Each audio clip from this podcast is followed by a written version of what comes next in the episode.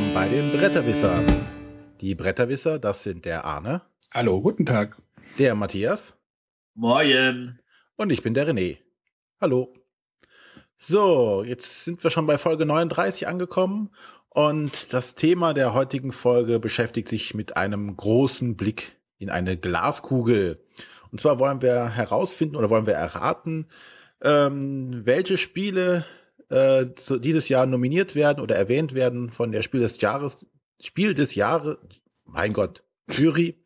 also ich weiß nicht, warum du in eine Glaskugel guckst. Bei mir ist das so eine, so eine Billardkugel, so eine Eightball. Ich, ich dachte, wir bestimmen das jetzt. Ich dachte, bestimmen. wir legen das jetzt fest. Wir können das auch bestimmen einfach. Jury abschaffen, wir machen das jetzt.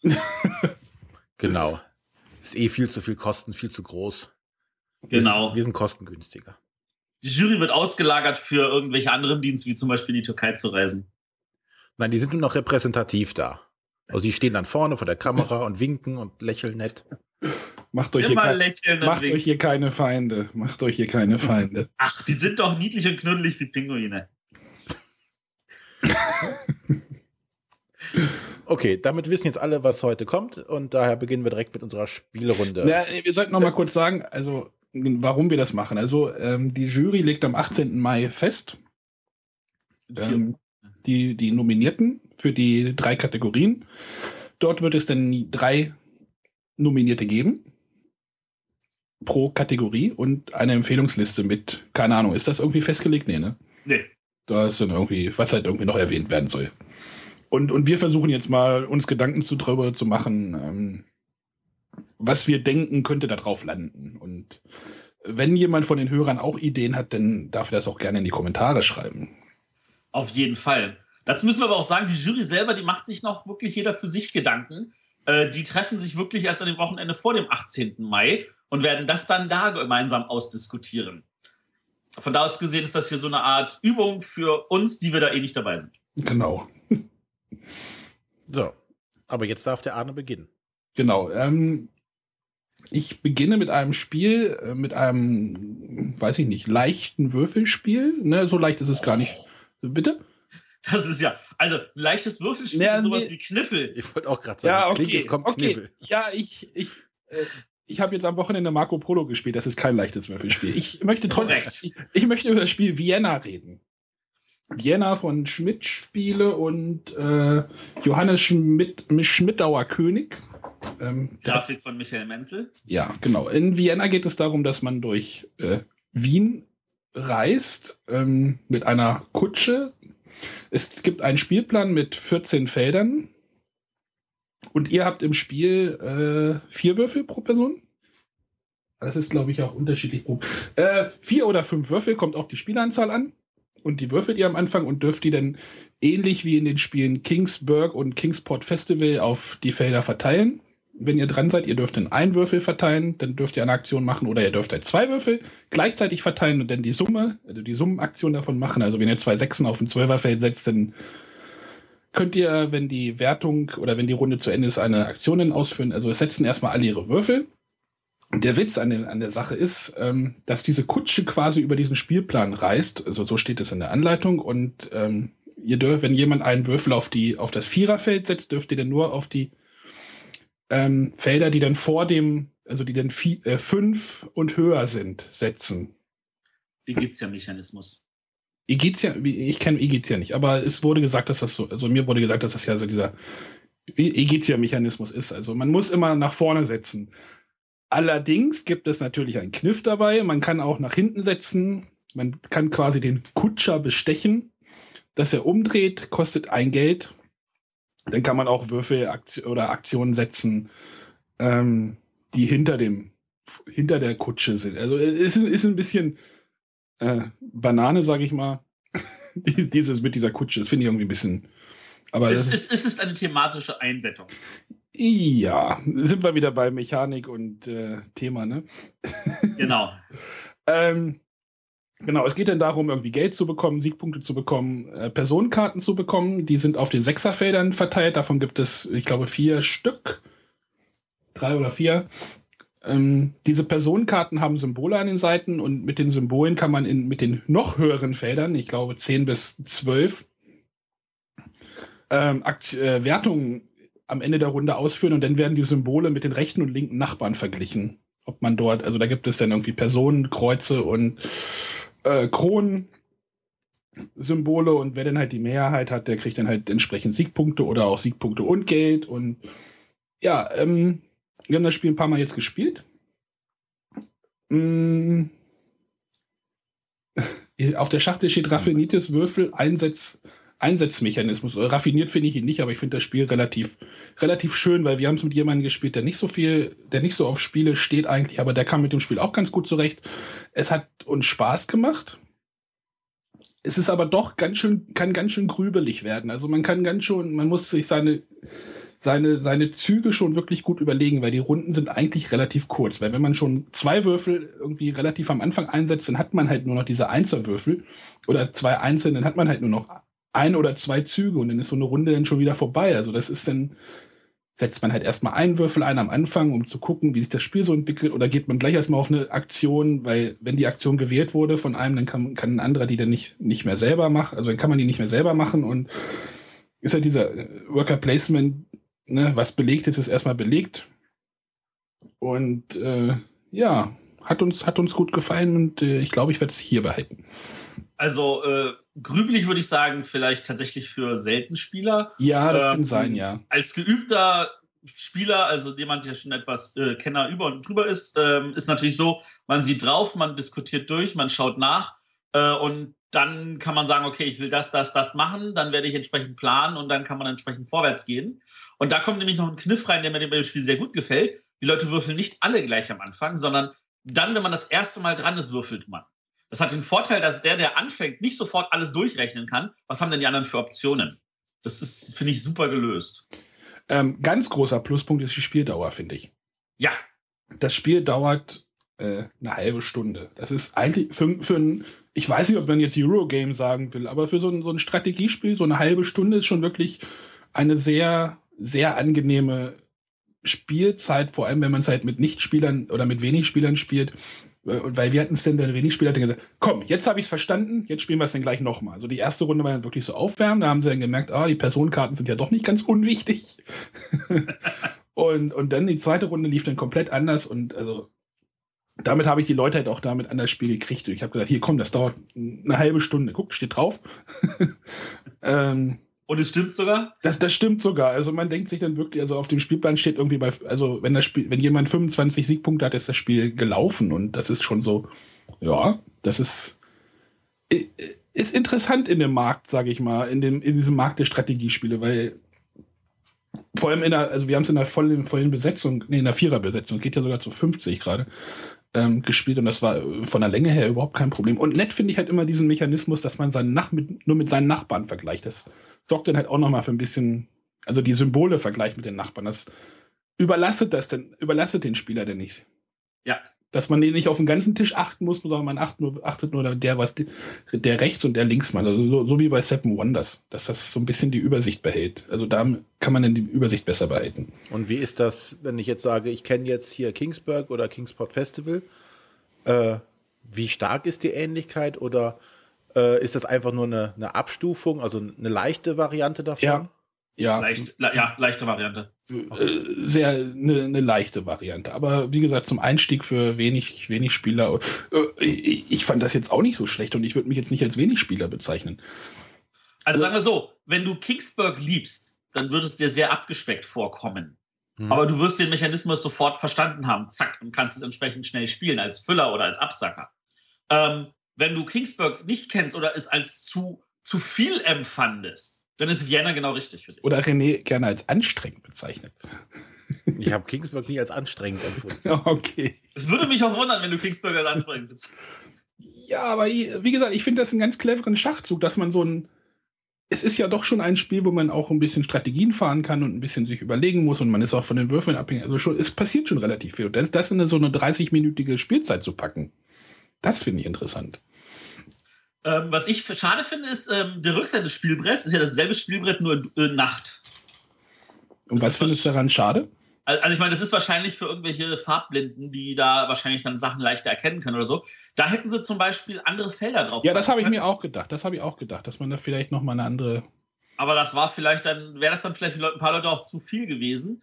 Aber da finde ich, hätte man noch ein äh, bisschen mehr aus dem Spiel rausholen können. Lustig finde ich, also nicht lustig, aber oder äh, diese Grafik ist ja von Michael Menzel und es gibt halt so Personenkarten und ich musste mal irgendwie diese Woche mal meinen Brügge rauskramen und mal einige Personenkarten vergleichen. Die sehen schon sehr ähnlich aus.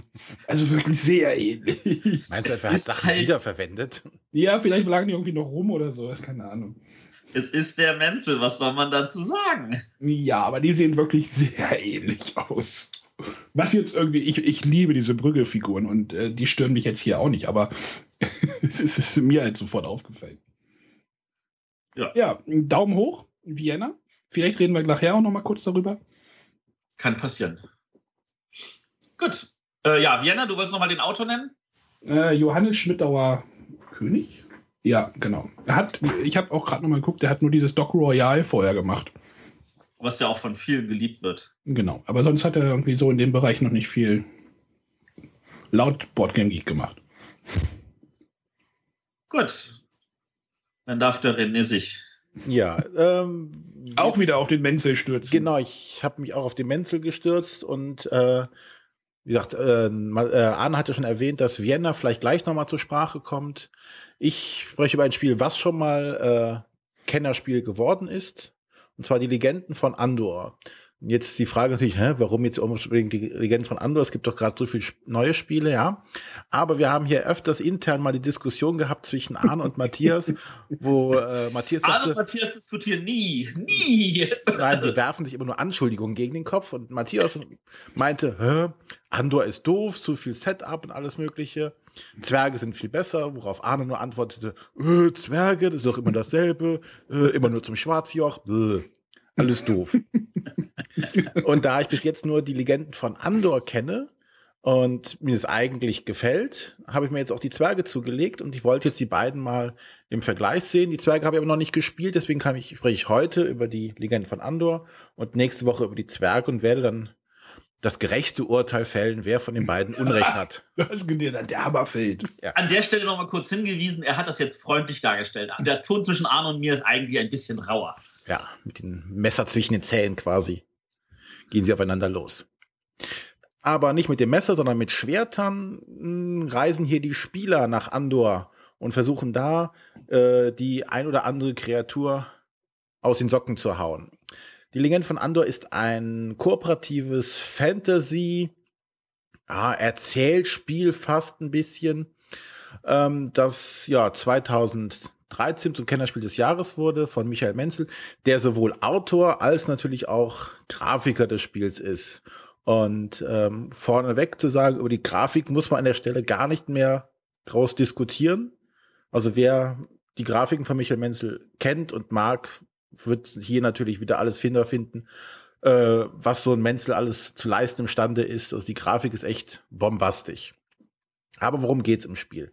Äh, die Spieler schlüpfen in die äh, Rollen von Helden, also die klassischen Fantasy-Helden, Krieger, ein Zwerg, ein Bogenschütze und ein äh, Zauberer und versuchen in dem Land Andor verschiedene Legenden daher der Titel zu erledigen. Die Legenden sind quasi die Szenarien, die man abspielt.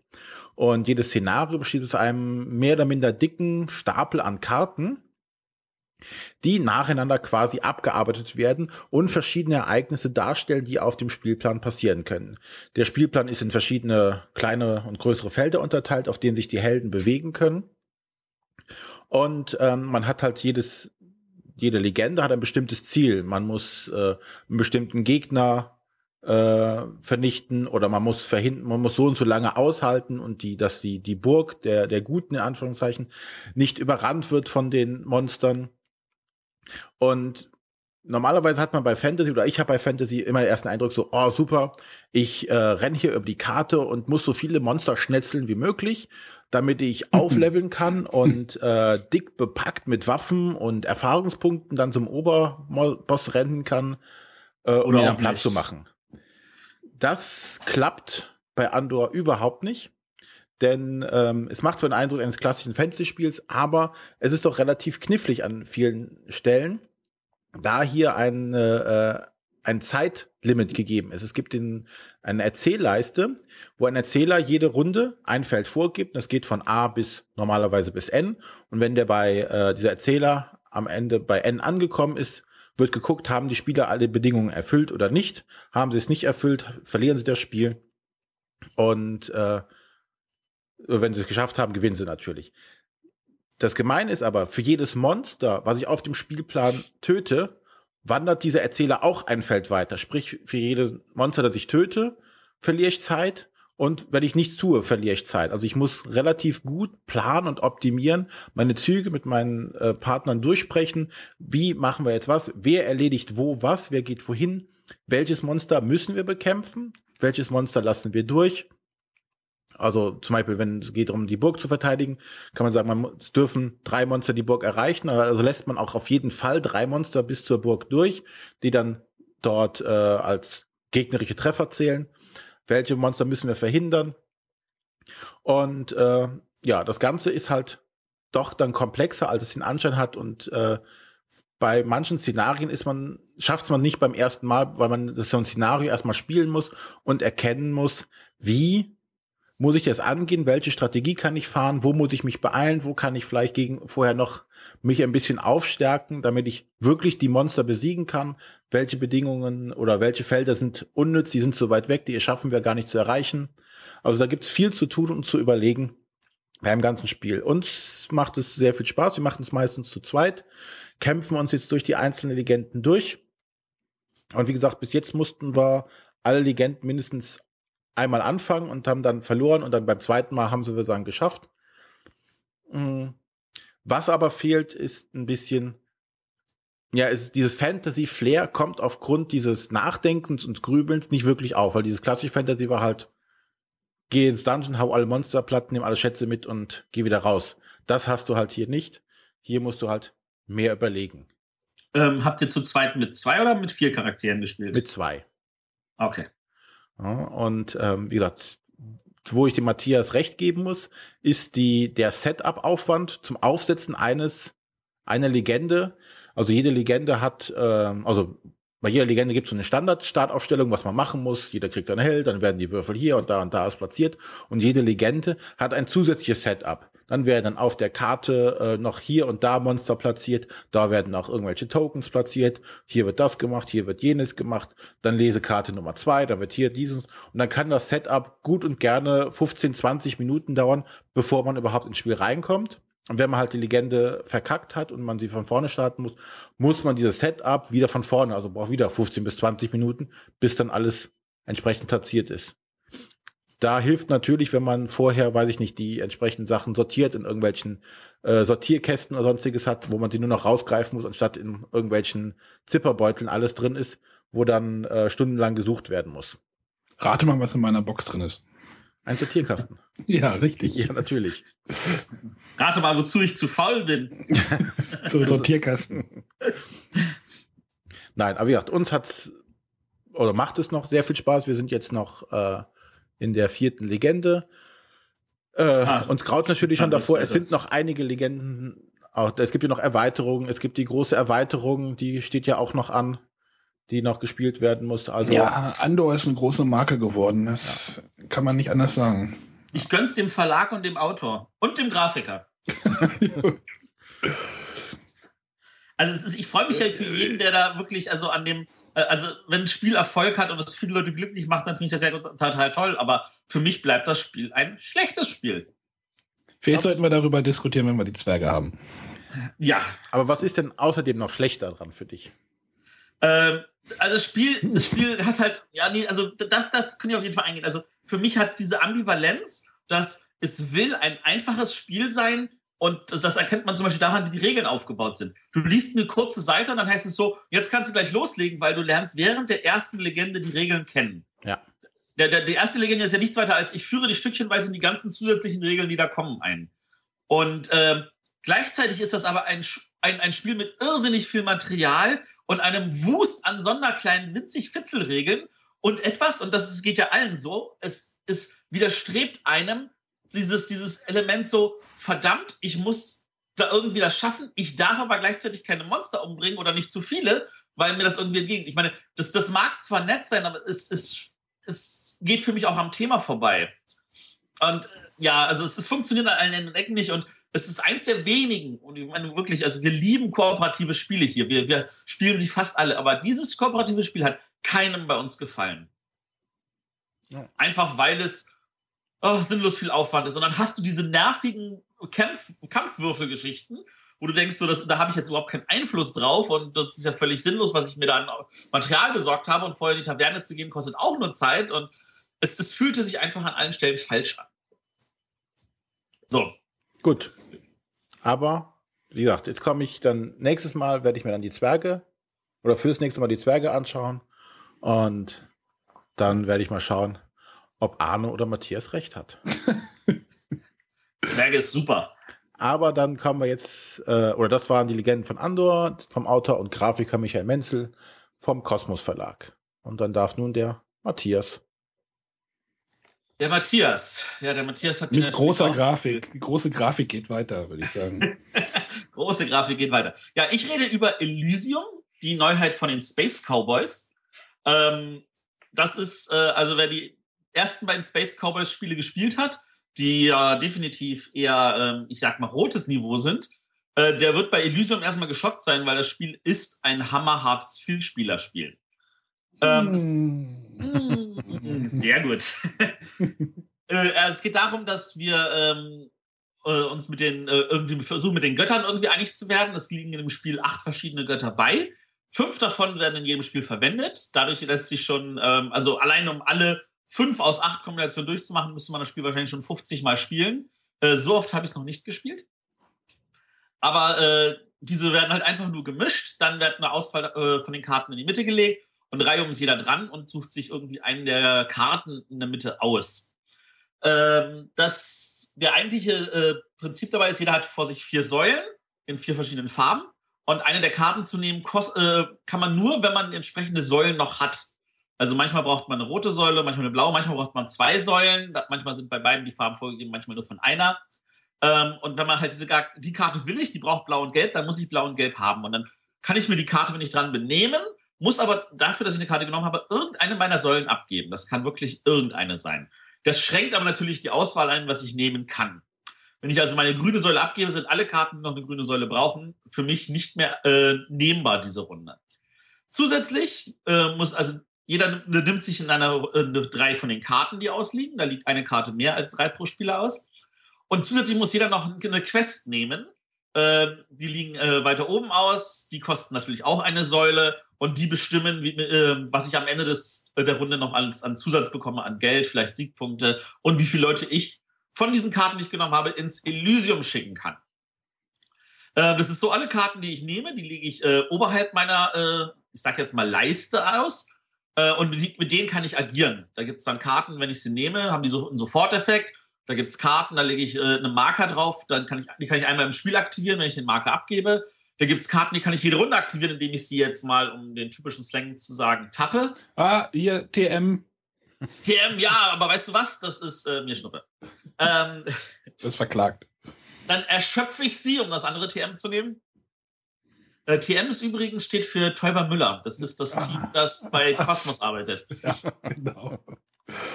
ja, wir, wir, sollten kurz den Hintergrund. Also es gibt bei Magic the, the, Gathering muss man ja auch diese Karten erschöpfen und die haben sich diesen Begriff tappen irgendwie schützen lassen. Patentieren lassen, schützen lassen. Ja, ja, deswegen gibt's bei, heißt es auch bei allen anderen Spielen anders. Das ist richtig. So, aber zurück zu Elysium. Da gibt es auch äh, Karten, die kann ich nur dann erschöpfen, wenn ich ähm, die haben halt so, so ein, ich sag jetzt mal Schlangensymbol, wenn ich auch eine andere Karte mit diesem Schlangensymbol habe. Äh, und diese ganzen Effekte, die sind halt total spannend, weil da gibt es dann einen Gott, der sagt, ich kann mehr Karten ins Elysium schicken. Dann gibt es einen Gott, der produziert Geld. Dann gibt es einen Gott, der produziert Siegpunkte. Dann gibt es einen Gott, der guckt in die Zukunft, welche Karten nächste Runde kommen und kann schon da Karten rausholen. Äh, dann gibt es einen Gott, der sorgt dafür, dass Karten beim Mitspieler zerstört werden ähm, und dann halt also auch zusätzliche Siegpunkte zum Beispiel kriegen kann für einen Ablagestapel und so weiter und so weiter. Ähm, der Clou daran ist natürlich, man möchte natürlich in erster Linie wirklich die ganzen brauchbaren Karten haben. Äh, man muss das ein bisschen abschätzen, weil am Ende der Runde schickt man die Karte ins Elysium und nur da bringen sie dann auch Siegpunkte. Da gibt es dann, ähm, da, die sammelt man dort entweder nach Farbe, also nach Gott, ähm, wobei jede Karte halt nochmal so ein, so ein, ich sag jetzt mal so ein Level hat von 1, 2 oder 3.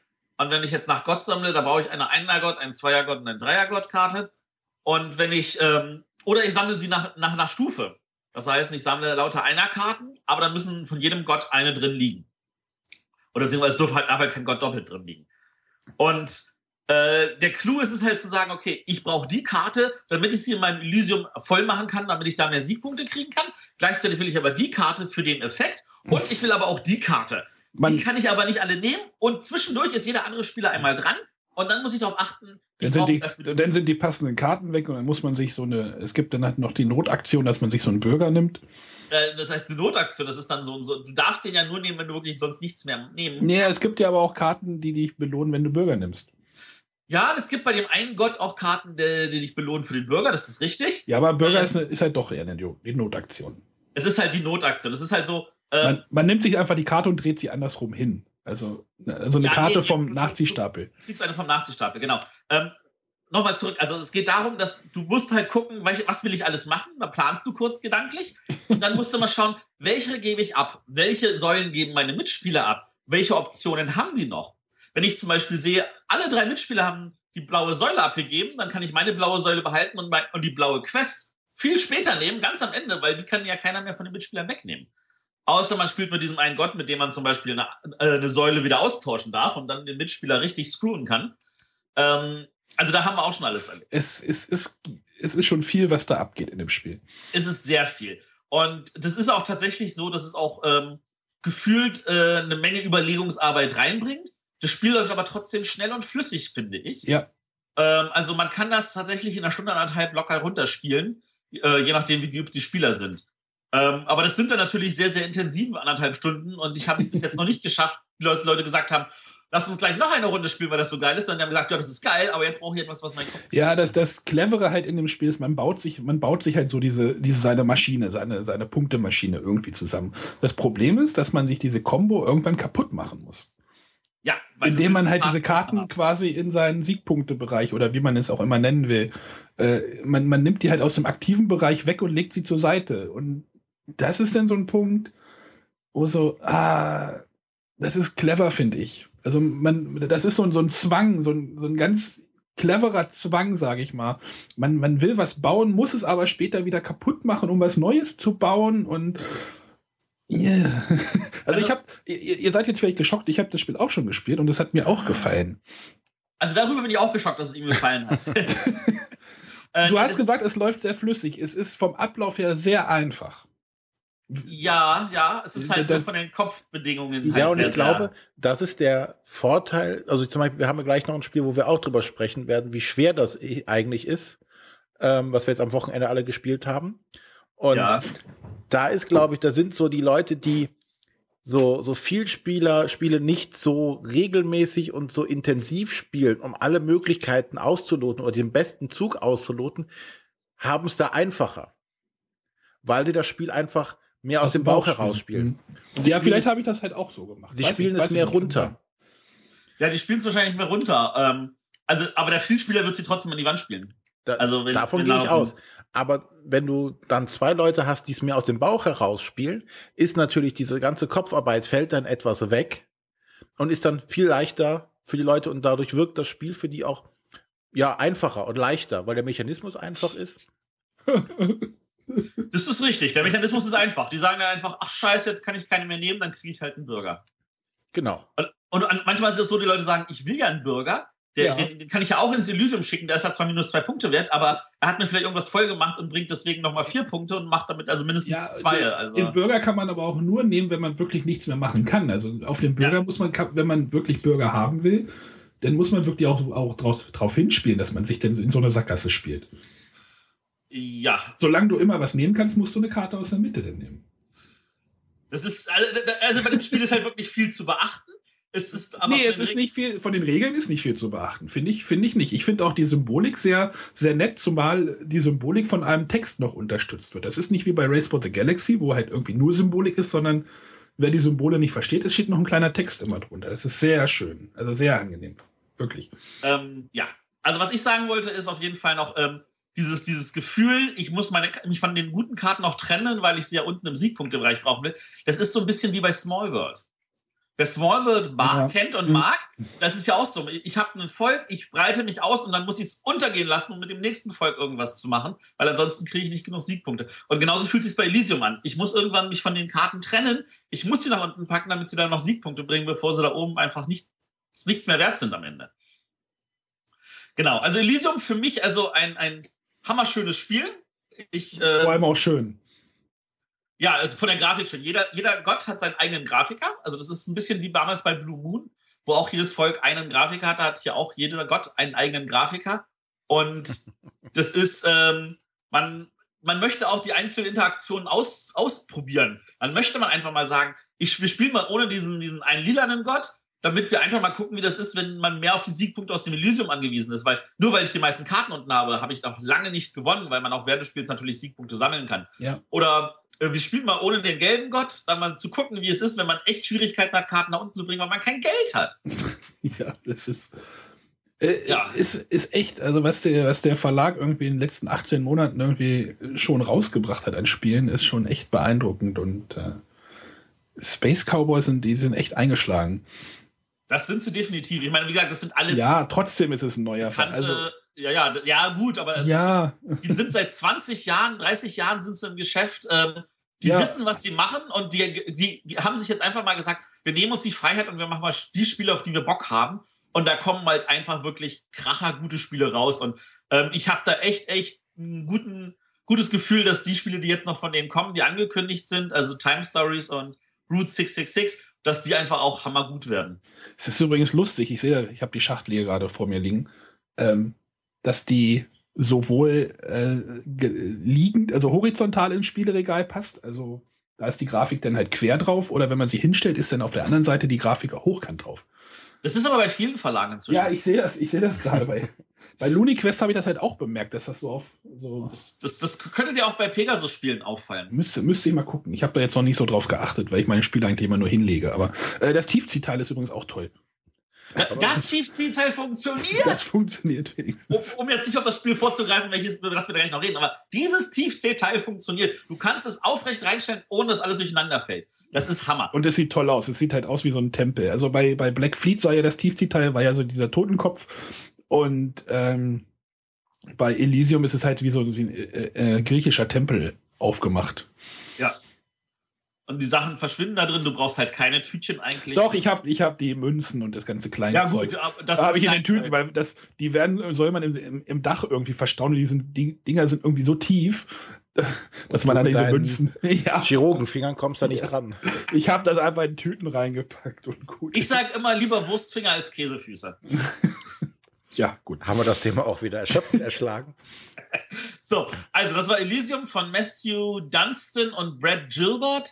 Erschienen bei den Space Cowboys im Vertrieb von Asmodee und für mich eine dicke Empfehlung. Ja. Und ich glaube, da ist auch noch Platz für Erweiterungen. Äh, bei den Karten ist noch ordentlich Platz drin. Ja, wobei sie die Karten so gemacht haben, dass sie nur Erweiterungen haben für zusätzliche Götterkarten der schon vorhandenen Götter, ja, nicht für neue Götter. Oder für Sleeves. Aber da, das würde Sleeves, uns ja. zur Frage der Woche jetzt führen. Aber oh. ja, genau. Das ist tatsächlich so, dass für die Space Cowboys, die haben bis jetzt noch null Erweiterung angekündigt. Stimmt. Und ähm, das, ich meine, selbst Splendor hätte ja die Möglichkeit für Erweiterungen. Hust, hust, ich weiß da mehr als ihr. Ähm, äh, aber Space Cowboys haben bis jetzt noch nichts in der Richtung gemacht und deswegen bin ich mal neugierig, was da noch passieren wird. Genau, aber das führt uns trotzdem zur Frage der Woche die ja. uns, die ich mal vorbereitet habe. Sehr ja. Äh, die hat uns von Klaus Stocker erreicht, ähm, noch damals über die Umfrage. Äh, er hat uns gefragt, wie seht ihr Erweiterungen? Bei einigen Spielen gibt es ja unzählige davon. Gibt es einen Punkt, an dem diese keinen Sinn mehr machen? Gibt es auch Erweiterungen, die nur für das Grund, die nur das Grundspiel bewerben sollen? Und zu guter Letzt, welche Spiele spielt ihr lieber mit und welche ohne Erweiterung? Ähm, ich habe ja schon des Öfteren gesagt, dass ich nicht so der Erweiterungsfan bin unbedingt. Aber bei Dominion habe ich irgendwie, konnte ich nie aufhören. Weiß ich nicht. Ähm, für mich ist es so, Erweiterungen müssen irgendwie das Spiel ein bisschen runder machen, dürfen es aber nicht verkomplizieren. Das klingt jetzt vielleicht ein bisschen, weiß ich nicht. Wenn da jetzt zu viele Regeln draufkommen, dann, dann wie gesagt, ich habe halt auch schon des Öfteren gesagt, wenn ich ein kompliziertes Spiel spielen will, spiele ich halt ein komplizierteres Spiel. Jetzt kommt Matthias wieder mit seinen Siedler und hin und her und Leute, die nur Siedler spielen. Ähm, ja, ja, ja. Carcassonne auch nur mit der Wirtshauserweiterung. Also, das ist für mich auch so. Carcassonne ist zum Beispiel ein Spiel, das spiele ich am liebsten ohne Erweiterung oder maximal mit der ersten und noch zweiten. Ähm, ansonsten, also klar, man kann das auch mit allen Erweiterungen spielen, dann braucht das Spiel halt ewig. Und ich kenne Leute, die spielen auch gerne Carcassonne mit zwei Grundspielen und jeder Erweiterung und noch allen Promos und alles. Und dann brauchen die halt ein Fußballfeld, großes Spieltisch und die spielen dann halt einfach einen ganzen Tag lang dran, aber die haben Spaß und Freude dran. Das sei denen dann auch gelassen. Aber also für mich trifft das nicht zu. Ähm, wenn ich jetzt so überlege, dann muss ich ganz ehrlich sagen, ähm, muss ich Erweiterungen in zwei Bereiche einteilen. Also ähm, das eine ist äh, wenn ich jetzt mal so gucke, so Netrunner, Dominion, das sind so. Bei Sachen, Dominion sehe ich es nicht als Erweiterung, das ist dann eher eine. Es fühlt sich natürlich an, dass es da einfach genau. noch mehr Auswahl gibt. Und äh, das, das, das, ist, das schadet nie, das ist immer super. Ähm, obwohl das bei kann Dominion, dann aber natürlich auch immer ohne. Obwohl bei Dominion die Kartentexte halt auch sehr viel mehr werden, je weiter man fortschreitet. Ja. Und ich würde halt auch, wenn ich Dominion jetzt mit neuen Spielern spiele, halt nicht, da würde ich vielleicht die ersten zwei, also Dominion und Intrige vielleicht nehmen und dann aufhören mit den Karten, die ich da reinpacke. Weil dann kommt halt noch, dann kommt bei Seaside kommt dann halt diese Dauerkarten rein, dann kommen halt, ach, diese vielen Geldkarten rein bei der nächsten oder bei der übernächsten oder Eichelmisten führt noch eine neue Währung ein und ja, ja, ich wissen, haben wir darüber geredet, kann man sich eh klemmen, ja. ja. Ich glaube grundsätzlich, also eigentlich könnten wir mal zu, zum Thema Erweiterung fast eine ganze Sendung füllen, weil es gibt ja auch Spiele. Haben wir das nicht schon? Haben wir nicht schon mal über, weiß ich. Egal. Aber es gibt ja genug Spiele, die schreien förmlich nach Erweiterungen, zum Beispiel so, so ein Machikoro, was einfach. Machikoro. Ja, wie auch immer. Gesundheit. Ähm, dass da förmlich danach schreit, Abwechslung reinzubringen. Ne? Weil ja. es, es ist immer dasselbe. Ne? Aber da gibt es zwei Erweiterungen, sind nur noch nicht auf deutscher Schiene. Ja, ja, das ja, meinte ich. hoffe. Ja. Deswegen, ich deswegen schreien die ja förmlich danach. ähm, aber auch so, so andere Spiele. Also für mich ist ja eher die Erweiterung, ja, wenn ich so ein Spiel habe, sei es jetzt hier ähm, gerade die ganzen Fantasy Flight Dinger, die ja dann auch mit zig Erweiterungen immer aufwarten, so ein, so ein Arkham Horror oder so ein, so ein Decent oder so. Für mich gehören die dann irgendwann dazu und sie müssen dazu gehören, weil zum einen das Spiel weitererzählen, also gerade bei so einem Decent kommen halt neue Monster, neue ähm, Erweiterungen und so.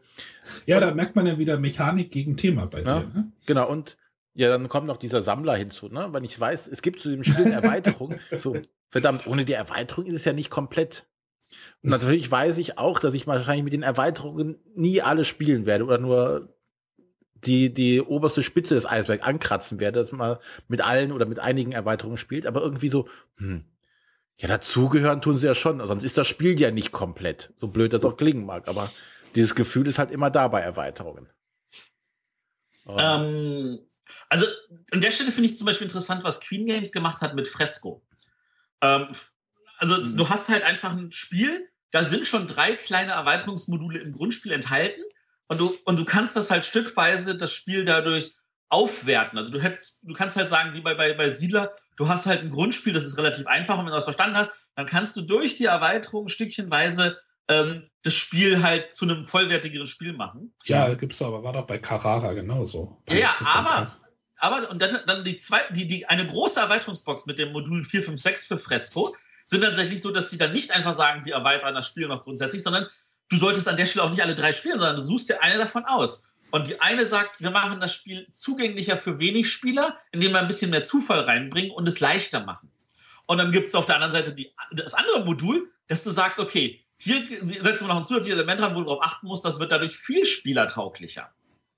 Und mhm. also diese Erweiterungsbox für Fresco halte ich für unersetzlich, äh, weil ich sage, du hast halt einfach ein super Grundspiel mit den drei Modulen und dann hast du, sagst du, je nachdem, mit wem ich spiele, nehme ich das Modul oder das Modul oder das Modul. Und das ist perfekt. Ja, das ist immer diese Modulgeschichte. Die ist ja eigentlich eine relativ äh, sichere Sache oder man, man kann halt das Spiel relativ gut anpassen. Ist halt bei Vegas zum Beispiel.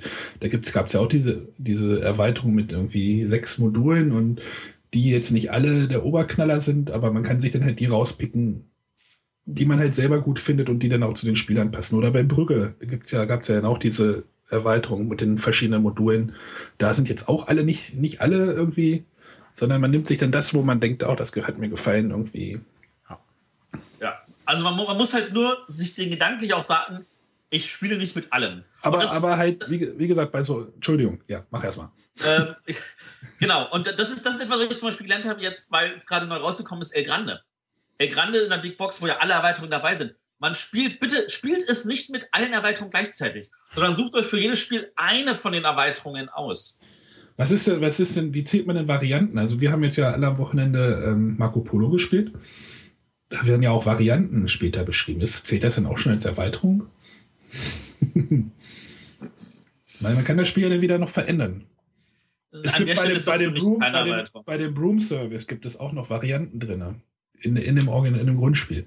Das ist, das ist für mich keine, kein, das, ist, das sind auch wirklich Varianten und keine Erweiterung. Ja, bei Broom Service geht es aber schon sehr weit mit einem extra Spielplan und naja, ähm, wir müssen das Spiel noch vorstellen. Ja. Und die Frage der Woche kurz halten. Genau. René ja, spielt immer mit Erweiterungen, ich lasse es sein. Nein. Also es hängt wirklich vom Spiel ab. Es gibt Spiele, die will ich ohne Erweiterung nicht mehr spielen und da fällt mir halt wirklich ein äh, Fresco, wo ich gerne mit irgendeiner Erweiterung spiele. Äh, es gibt Spiele, wo ich sage, auf die ja. Erweiterung ist wirklich, wirklich gepfiffen, äh, weil sie dem Spiel nichts geben. Und äh, ja, die Verlage, Verlage können natürlich auch mit so einer Erweiterung nochmal so das Spiel patchen. Um ja, ja, also bei, bei Brügge, ich, ich denke jetzt gerade an Brügge, da, da gab es ja diesen Kanalbau, den habe ich nie betrieben, weil ich das irgendwie immer blöd fand. Da gab es jetzt diese eine Erweiterung, wo der Kanalbau halt ein bisschen interessanter gemacht wurde und schon verändert sich dieses ganze Spiel, nur durch ein kleines Modul. Genau, und das, das finde ich zum Beispiel ein sehr, sehr gelungenes Modul, ähm, das, das mir auch genau aus dem Grund sehr gut gefällt. Aber das ist auch das einzige Modul aus der Erweiterung, was ich äh, empfehlen möchte. Dann spielt es nicht zu fünf, weil die Spielzeit sich verdoppelt. Oh. Nehmt nicht die zusätzlichen Karten, weil das Durchführen durch den Ablagestapel verlängert die Spielzeit. Ja. Frage der Woche. Dann kommen wir jetzt mal zum Hauptthema. Zwar zum Raten der Nominierten bzw. Empfehlungsliste zum Spiel des Jahres. 2015. 2015. Wenn ihr uns 2030 aus unserem Internetarchiv hören solltet. Wir reden über das Jahr 2015. Genau. Und wir sind uns sicher, dass 2030 diese Dateien noch nicht gelöscht sind. Natürlich nicht. Ähm, ja, wir haben ja die äh, drei Kategorien, beziehungsweise das Spiel des Jahres hatte die drei Kategorien. Das Spiel des Jahres, den roten Pöppel, das Kennerspiel des Jahres, den grauen oder schwarzen. Anthrazitfarben. Anthrazit. Anthrazit. Da legt die Jury Wert drauf, das ist Anthrazitfarben. Deswegen steht ja auch bei uns Rot, Grau, Blau in unserem Ablauf. genau. genau. Und den blauen haben wir auch noch. Genau, für die Kinderspiel des Jahres. Wollen wir erstmal kurz über Kinderspiele, genau. Genau, da haben wir jetzt die wenigste Ahnung und können auch nur einen kurz, kurzen Einblick über ein paar Spiele geben, die wir jetzt kennen oder, oder dieses Jahr kennengelernt haben. Genau. Arne. Ähm, ich habe kurz gespielt mit meiner kleinen, äh, mein, wie heißt das, mein erstes Bonanza ich weiß nicht, ob das Chancen hat, aber äh, wir wollten jetzt nicht darüber reden, groß, weil eigentlich wollte ich mir das Spiel auch für die Kinder aufheben, aber äh, dauert wohl noch ein bisschen. ja, es dauert wohl noch ein bisschen. Äh, mein erstes Bonanza ist halt quasi ein kleines Bonanza, was mit einfacheren Regeln am, am Anfang beginnt. Ob das jetzt ähm, von der Jury beachtet wird, ich bezweifle es eher. Ähm, und dann gibt es, ist mir noch das Spiel Oh nein, die Schnackelstein aufgefallen, was quasi eine größere Variante von einem weiteren Kinderspiel des Jahresgewinner, ähm, da ist der Wurm drin, äh, ist. Aber gespielt habe ich es leider nicht. Deswegen müssen wir es jetzt kurz, kurz halten mit dem Kinderspielen. Oh nein, die Schnackelstein. Irgendwie mit Maulwürfen und ich finde den Namen so knuffig. So knuffig. Äh, René? Ja, äh, wie gesagt, noch sind wir, oder Arne und ich ja nicht mit dem kleinen Vielspieler gesegnet. Das wird sich vielleicht nächstes Jahr ändern, können wir wahrscheinlich auch zu den Kinderspielen schon wieder mehr sagen. Ähm, aber dieses Jahr habe ich auf den äh, Ratinger Spieletagen äh, mit meiner kleinen Holter die Polter gespielt. Das sieht toll aus. Das, sieht, das, sieht äh, das ist vom äh, Moses Verlag. Und dabei geht es darum, man hat so ein, so ein ein Spielbrett auf dem steht wie so ein die so, wie so ein riesiger Maulwurfhügel aus Pappe sieht das aus. Und oben drin ist ein Loch und man lässt durch dieses Loch eine Kugel fallen. Und die rollt dann durch äh, so eine Art Labyrinth oder so verschiedene Abzweigungen, kann die dann runterrollen. Und man muss quasi zuhören oder versuchen herauszufinden, wo rollt die Kugel lang. Und dann kann man äh, mit so einer Katze um den Spielplan rumrennen und verschiedene Leute anheben und dann kommt gegebenenfalls die Kugel unten raus. Ähm, was jetzt gerade halt mal in, äh, für die Kinder ein neuer Sinn ist, den sie da einsetzen müssen. Und nicht, es wird nicht nur gewürfelt, um dann äh, Felder zu ziehen, sondern man muss halt wirklich hinhören, man muss leise sein, was ja für viele Kinder dann schwierig sein könnte. Ähm, aber das hat sehr viel Spaß gemacht und sieht natürlich auch unglaublich schick aus, wenn du mit diesem Maul oder mit diesem Hügel, wo dann oben die Kugel reinschmeißt und das macht dann klack, klack, klack, klack, klack. Und äh, unsere Tochter hat uns gezeigt, dass sie sehr gut hören kann, wenn sie möchte. wenn sie möchte. wenn sie möchte, ja. Wenn sie möchte, denn sie hat uns da sowas von abgezockt. Das ist echt unglaublich. Und wir saßen da. Vor allem, es war ja laut auf so einer Messe, ne? Ist ja eigentlich kein Spiel, sondern Messe. Und sagen. du hängst da mit deinem Ohr quasi auf diesem Papphügel drauf und sie sagt, da ist die Kugel. Pop. Und so, hm. Sonst hört sie nie so gut. Aber das war ja, heute die Polter. Ich weiß nicht, ob es äh, eine Chance hat, da nominiert oder erwähnt zu werden, aber es war auf jeden Fall ein sehr schönes Spiel, das man sich auf jeden Fall mal angucken kann, wenn man Kinderspiele haben möchte. Klingt auf jeden Fall spannend. Also ist auch, glaube ich, ab 5, aber das geht auch schon ab, ab 4. Steht auf 5 auf der. Ja, aber 4 ging, ging gut. Gut, ähm, ja, dann habe ich jetzt sogar zwei Spiele. Ähm, das eine ist Der unendliche Fluss von drei Magier-Spiele. Äh, das kam schon letztes Jahr Essen raus und es ist, man hat halt ein großes, ich sag jetzt mal Plastikfeld, da sind Murmeln drin. Die sind so in einem unförmigen Kreis angediedelt und äh, man kann halt das Spielfeld über diese Murmeln halt bewegen. Und dadurch drehen sich halt die Murmeln sowohl unten auf dem Spieltisch als auch oben das, dass sie das bewegen, was da drauf liegt. Und dann sind halt drei Boote mit jeweils einem Magier, einem blauen, roten, gelben. Drei Magier. ah, ja, genau. Ähm, und äh, dann, dadurch, dass man das Spielfeld bewegt, äh, bewegen sich halt die Murmeln und die Schiffe bewegen sich halt über diesen Fluss. Und man muss sie halt das so halt bewegen, man kann die gesamte Spielfläche nutzen ähm, damit die Magier an die Stelle im Fluss kommen, wo ein bestimmtes Tier ist. Jeder hat dazu eine Karte auf der Hand, da ist ein Tier abgebildet und einer der drei Magier im Sinne von farbiger Hut. Und dann äh, versucht man das dahin zu bewegen und wenn man da angekommen ist, kann man die Karte vorzeigen und sagen, ha, ich habe es geschafft und zieht dafür halt neu und der nächste Spieler ist dran. Es kann auch passieren, dass dadurch, dass da bewegt, bewegt sich ja mal alle drei Magier, dass dann irgendein Magier an der Stelle landet, wo man, wo man hin muss, aber man ist gar nicht dran. Dann kann man sagen, stopp, kann seine Karte abgeben und der Spieler hat, muss mit seinem Zug aufhören und dann ist auch der nächste Spieler dran. Äh, auf diese Weise kann man halt auch punkten, wenn man nicht dran ist und es ist für alle Kinder, die am Tisch sitzen, immer noch spannend, wenn man gerade dabei ist. Äh, ich finde das Spiel total faszinierend von seinem Mechanismus. Ähm, und es ist auch etwas, was ich an eins von euch beiden, äh, einen von euch beiden auf jeden Fall abgeben muss, weil eure Kinder sind definitiv mehr in dem Alter. Mein Großer hat das sofort durchschaut. Der hat da zwei Sekunden dran rumgespielt hat, verstanden, wie das bewegen muss und konnte danach perfekt den Fluss entlangfahren mit allen Figuren. mein Kleiner hat ein bisschen länger gebraucht, so zwei, drei Spiele. Das hat ihm aber total Freude gemacht. Ähm, aber inzwischen sagt er auch, das verstehe ich.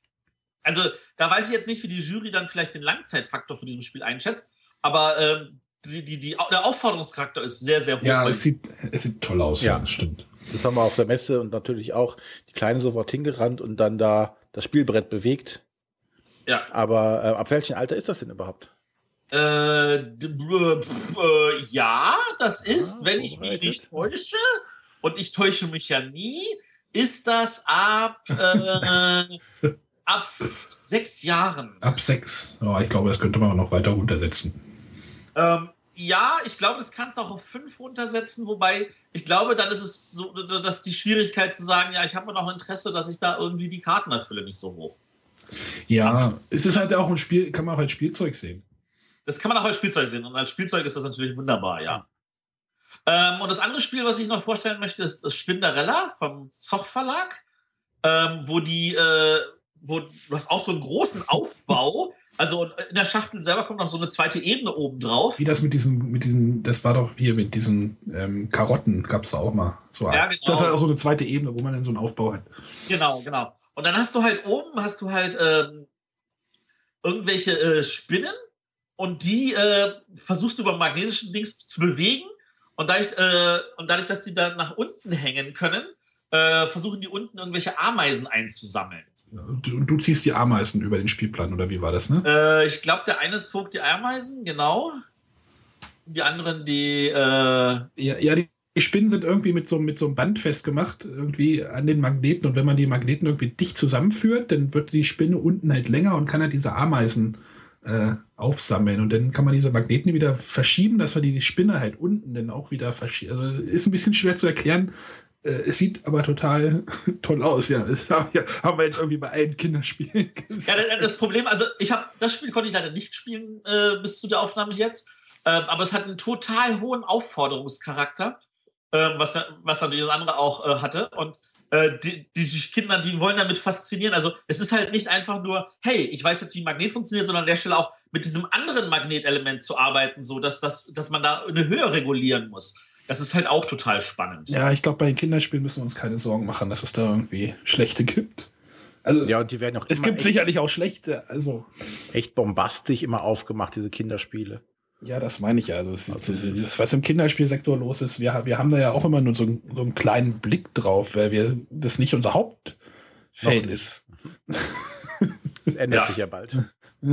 Bei euch, also bei, wir sind halt raus. Also ähm, unsere Kinder sind eigentlich zu alt für die meisten Spiele. Der Kleine, der spielt halt ab und zu noch ein paar schöne Kinderspieler. Uh, das macht ihm auch total Spaß, aber äh, ich merke so langsam, dass er auch in den Bereich kommt, wo er eher mit Familien spielt. Mal Elysium mitspielt. Maler eine Lise, nee, das noch nicht. Das ist eher was für den Großen. Aber er, er spielt halt lieber sowas wie äh, Verbotene Stadt oder ähm, äh, äh, hier, wie heißt es, Stories oder Eselsbrücke, solche Sachen. Da hat er eine totale Freude dran. Ja. Vielleicht, Gut, können, wir, vielleicht können wir nächstes Jahr, wenn René und unsere, wie, war, wie habt ihr es genannt, Testsklavin? Testspieler unsere Testerinnen denn so weit sind, dass wir nächstes Jahr vielleicht mal ein bisschen tiefer da einsteigen können. Ja, dann kommen wir jetzt ohne große Umschweife zur roten Kategorie, also zum Spiel des Jahres. Zur denk, großen Kategorie.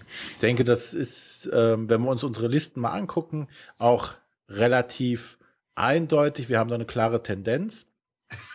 Klare Tendenz. Ihr habt nichts genannt, was der andere nicht auch genannt hat und was ich nicht auch noch. Gut, ich habe halt ein paar Spiele mehr, die ich für, für empfehlenswert halte. Aber ja, wir haben es halt so gemacht, dass jeder erstmal irgendwie so in, die, in unser Formular irgendwie Spiele reingeschrieben hat. Und irgendwie haben sich so, so ein paar Spiele rauskristallisiert, die irgendwie bei allem, bei vielen gelandet sind. Und äh, formulieren wir es so rum. Wenn die Nominierungsliste sechs Spiele lang wäre, wüssten wir es. ja. Aber wir fangen gleich mal bei, wir haben also zwei Spiele, die haben wir alle drei auf jeden Fall drauf. Wir fangen einfach mal mit dem ersten an und das äh, ist Kakao.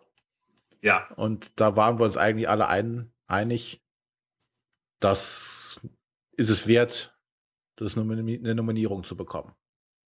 Ja. Ja. Das, das, haben wir auch schon vor ein paar Sendungen vorgestellt. Das ja, das hatte Matthias ja, er hatte mich ja auf dem Rückweg von Nürnberg besucht und er hat es dort mitgebracht, quasi brandheiß. Und wir haben es dann gespielt und ich habe gedacht, boah, scheiße, das ist ja. Ich, ich hatte es überhaupt nicht auf dem Schirm. Ich hatte so gedacht, ach ja, Kakao, ja, das ist so ein Plättchenlegespiel, ja, mein Gott, ja.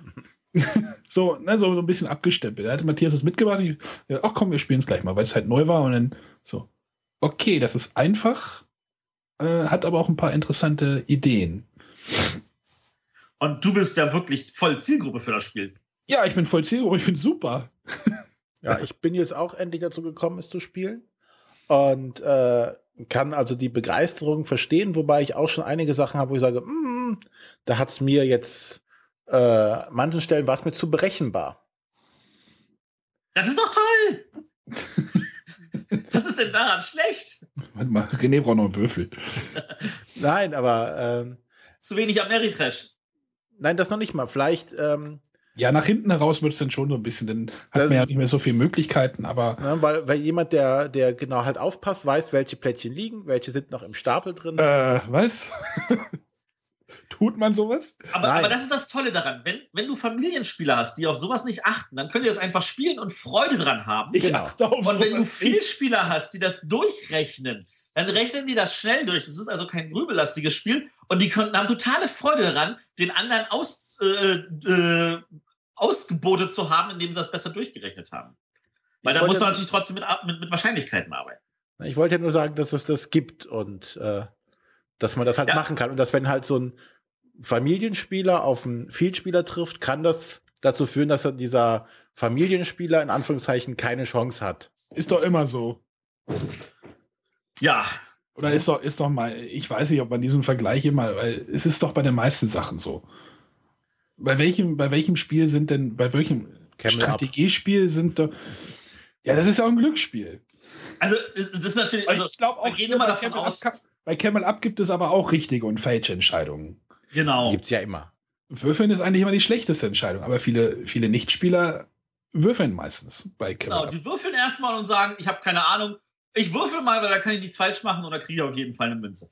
Und während des Spiels lernen sie dann, das besser zu machen. Und auch bei Kakao kannst du immer besser werden. Du kannst sagen, ich mache jetzt hier hin, weil das ist jetzt vielleicht nicht die beste Option, aber ich weiß, dass ich das nachher hier überbauen kann und dann nochmal da richtig abbanzen kann.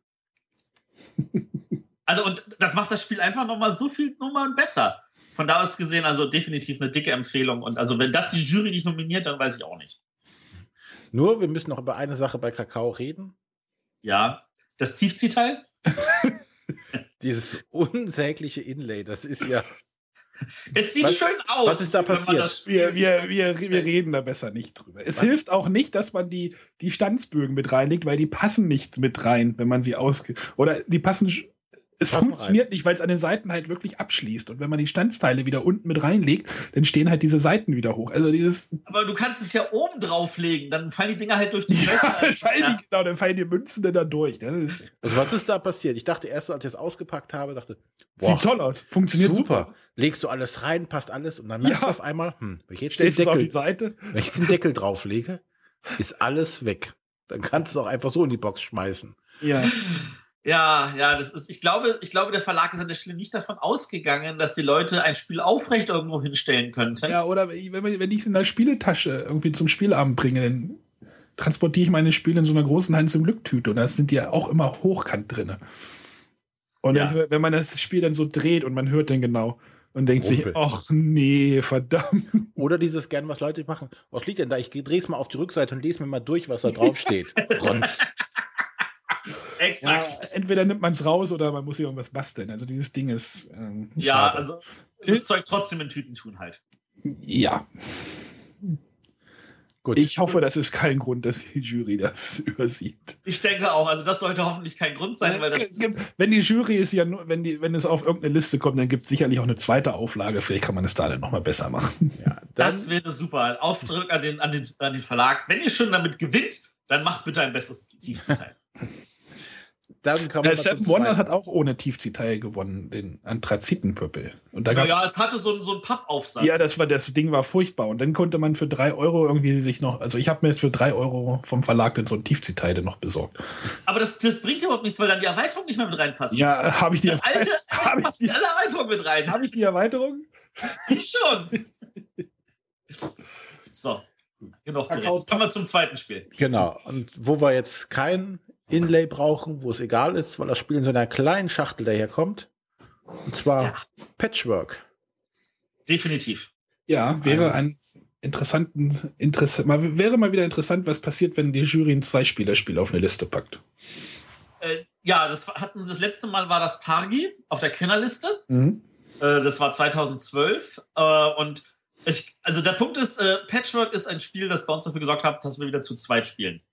Weil ansonsten, äh, wir haben jahrelang zu zweit auch gespielt, wenn keine Spieler da waren. Und dann hat sich das irgendwie verflüchtigt und dann haben wir zu zweit lieber andere Sachen gemacht, einen Film geguckt oder ähnliche Sachen, was ja nun selten genug vorkommt, äh, dass wir zu zweit sind, aber an sich äh, haben wir immer nur zu dritt, viert, fünf, sechs gespielt. Und äh, Patchwork war so eins, cool, wir wollen mal wieder zu zweit spielen. Und äh, dass, dass dieses, dieses Gefühl und dieses Spiel lässt einen auch na, im Nachhinein nicht los. Und äh, wir werden es auch im Urlaub wieder bestimmt öfter noch auf den Tisch packen. Äh, das ist einfach äh, Hammer. Ja, du hast alleine dieses, du hast wie, wie bei so einem Vielspielerspiel, danach wird nochmal diskutiert, welcher Flicken hätte man besser wohin gesetzt oder wo habe ich dies gemacht, wo hätte man da das besser machen können. Und was, was ich bei Patchwork sehr gut finde, ist, einfach aufgrund des Themas ist es auch ein, äh, hat es einen hohen Aufforderungscharakter auch für Frauen. Ja. Also meine Frau fand allein schon, Ja. oh, Knöpfe. Das ist ja toll. Ja, Knöpfe genau. und fand die toll und wollte es einfach mal spielen. Egal wie das Spiel jetzt im Endeffekt ist, sie fand es auch einfach schon mal toll, weil da Knöpfe und so Flecken dabei waren. Dann sah es noch toll aus. Also Lob an dieser Stelle an den Stefan, der das Thema auf Knöpfe geändert hat. Was war es denn vorher? Äh, Zoo. Zoo. Stimmt, hattest du schon mal gesagt, ja. Ja, ja, ja, es, es sollte ein Zoospiel sein und du hattest halt so verschiedene Gehege mit verschiedenen Tieren drin und versuchtest dein Zoo möglichst geschickt auszugestalten. Würde sicherlich auch funktionieren, aber äh, Würde auch funktionieren. würde aber halt ich nicht so rausstechen. Äh, äh, dieser Name Patchwork, dieses Gefühl, ich baue da wirklich einen Flickenteppich, äh, also so eine De Flickendecke, das ist einfach total genial. Und vor allem, es spricht auch Leute in allen Ländern an. Ja.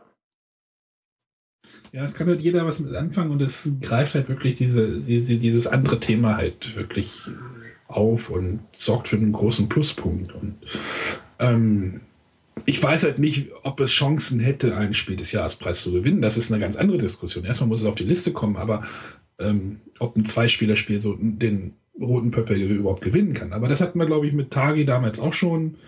Äh, die Diskussion gab es auch vor zwei Jahren, als Hanabi, Hanabi, als Hanabi Kann ein kleines Spiel das gewinnen? Und die Jury hat gesagt, ja, das kann es, weil es muss ein gutes Spiel sein. Und Patchwork ist ein gutes Spiel. Und deswegen finde ich, kann es nominiert werden und es kann auch gewinnen. wir Ja. warten ab.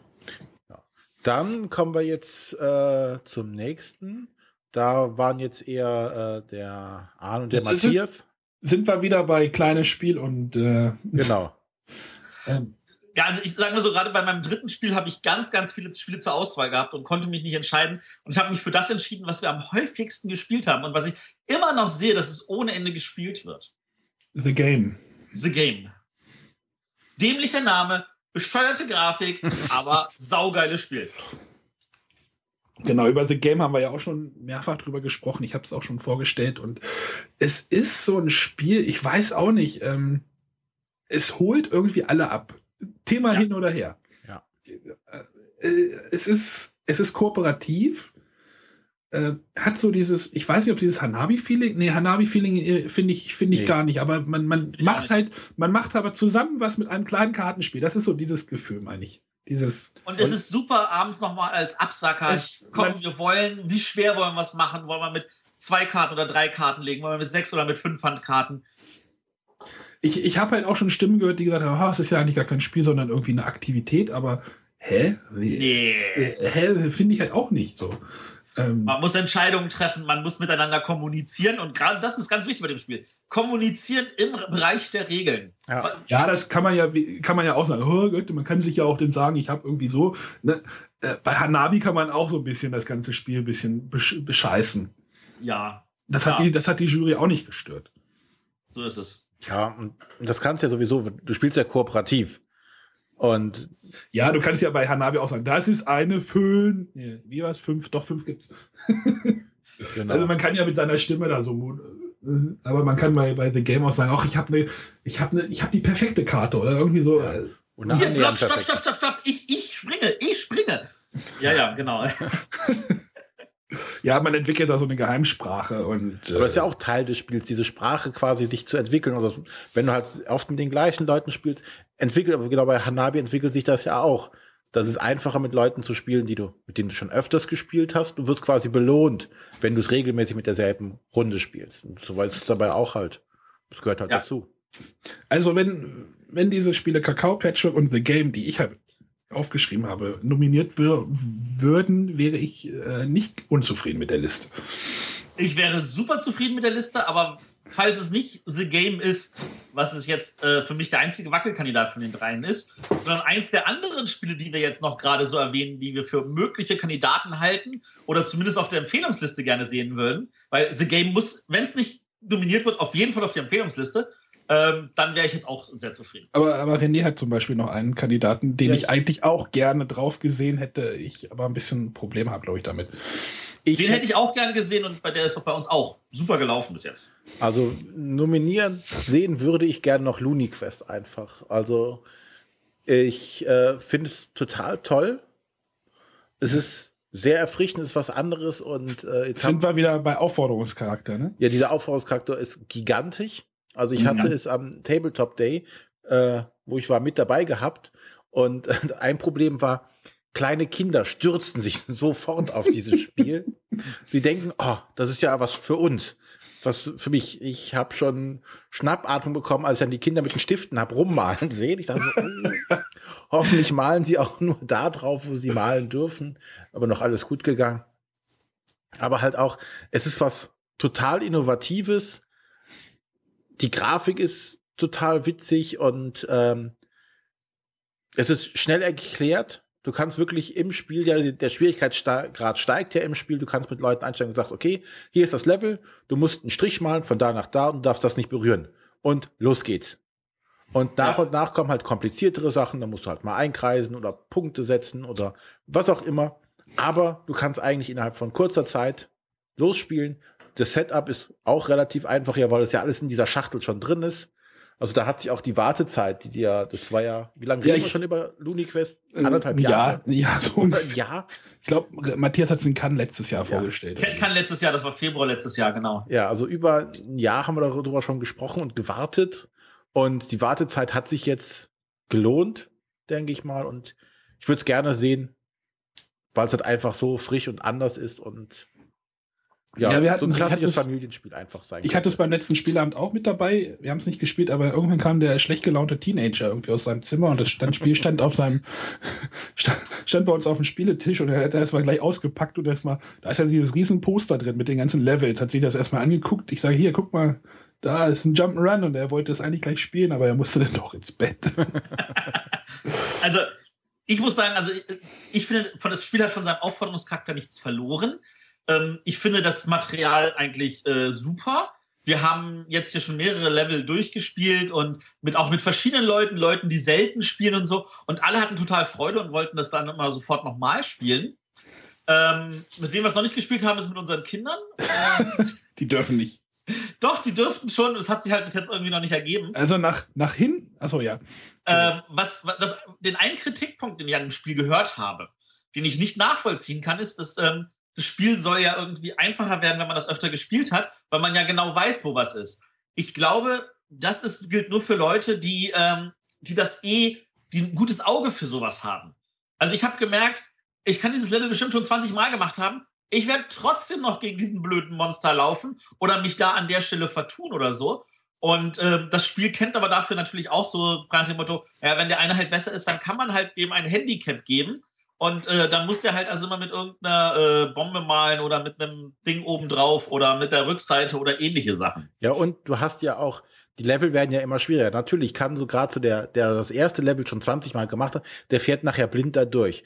Aber gerade spät, die späteren Level reizen ja auch dazu, okay, da hinten ist noch so ein Stern. Den, wenn du, jetzt kann ich's. Jetzt kann ich's, jetzt versuche ich den noch zu erreichen und dann bumm, knallst du gegen die Wand und das Spiel ist direkt für dich vorbei. Ja, also, also die, die hinteren Levels sind schon, die sind schon eine harte Nuss.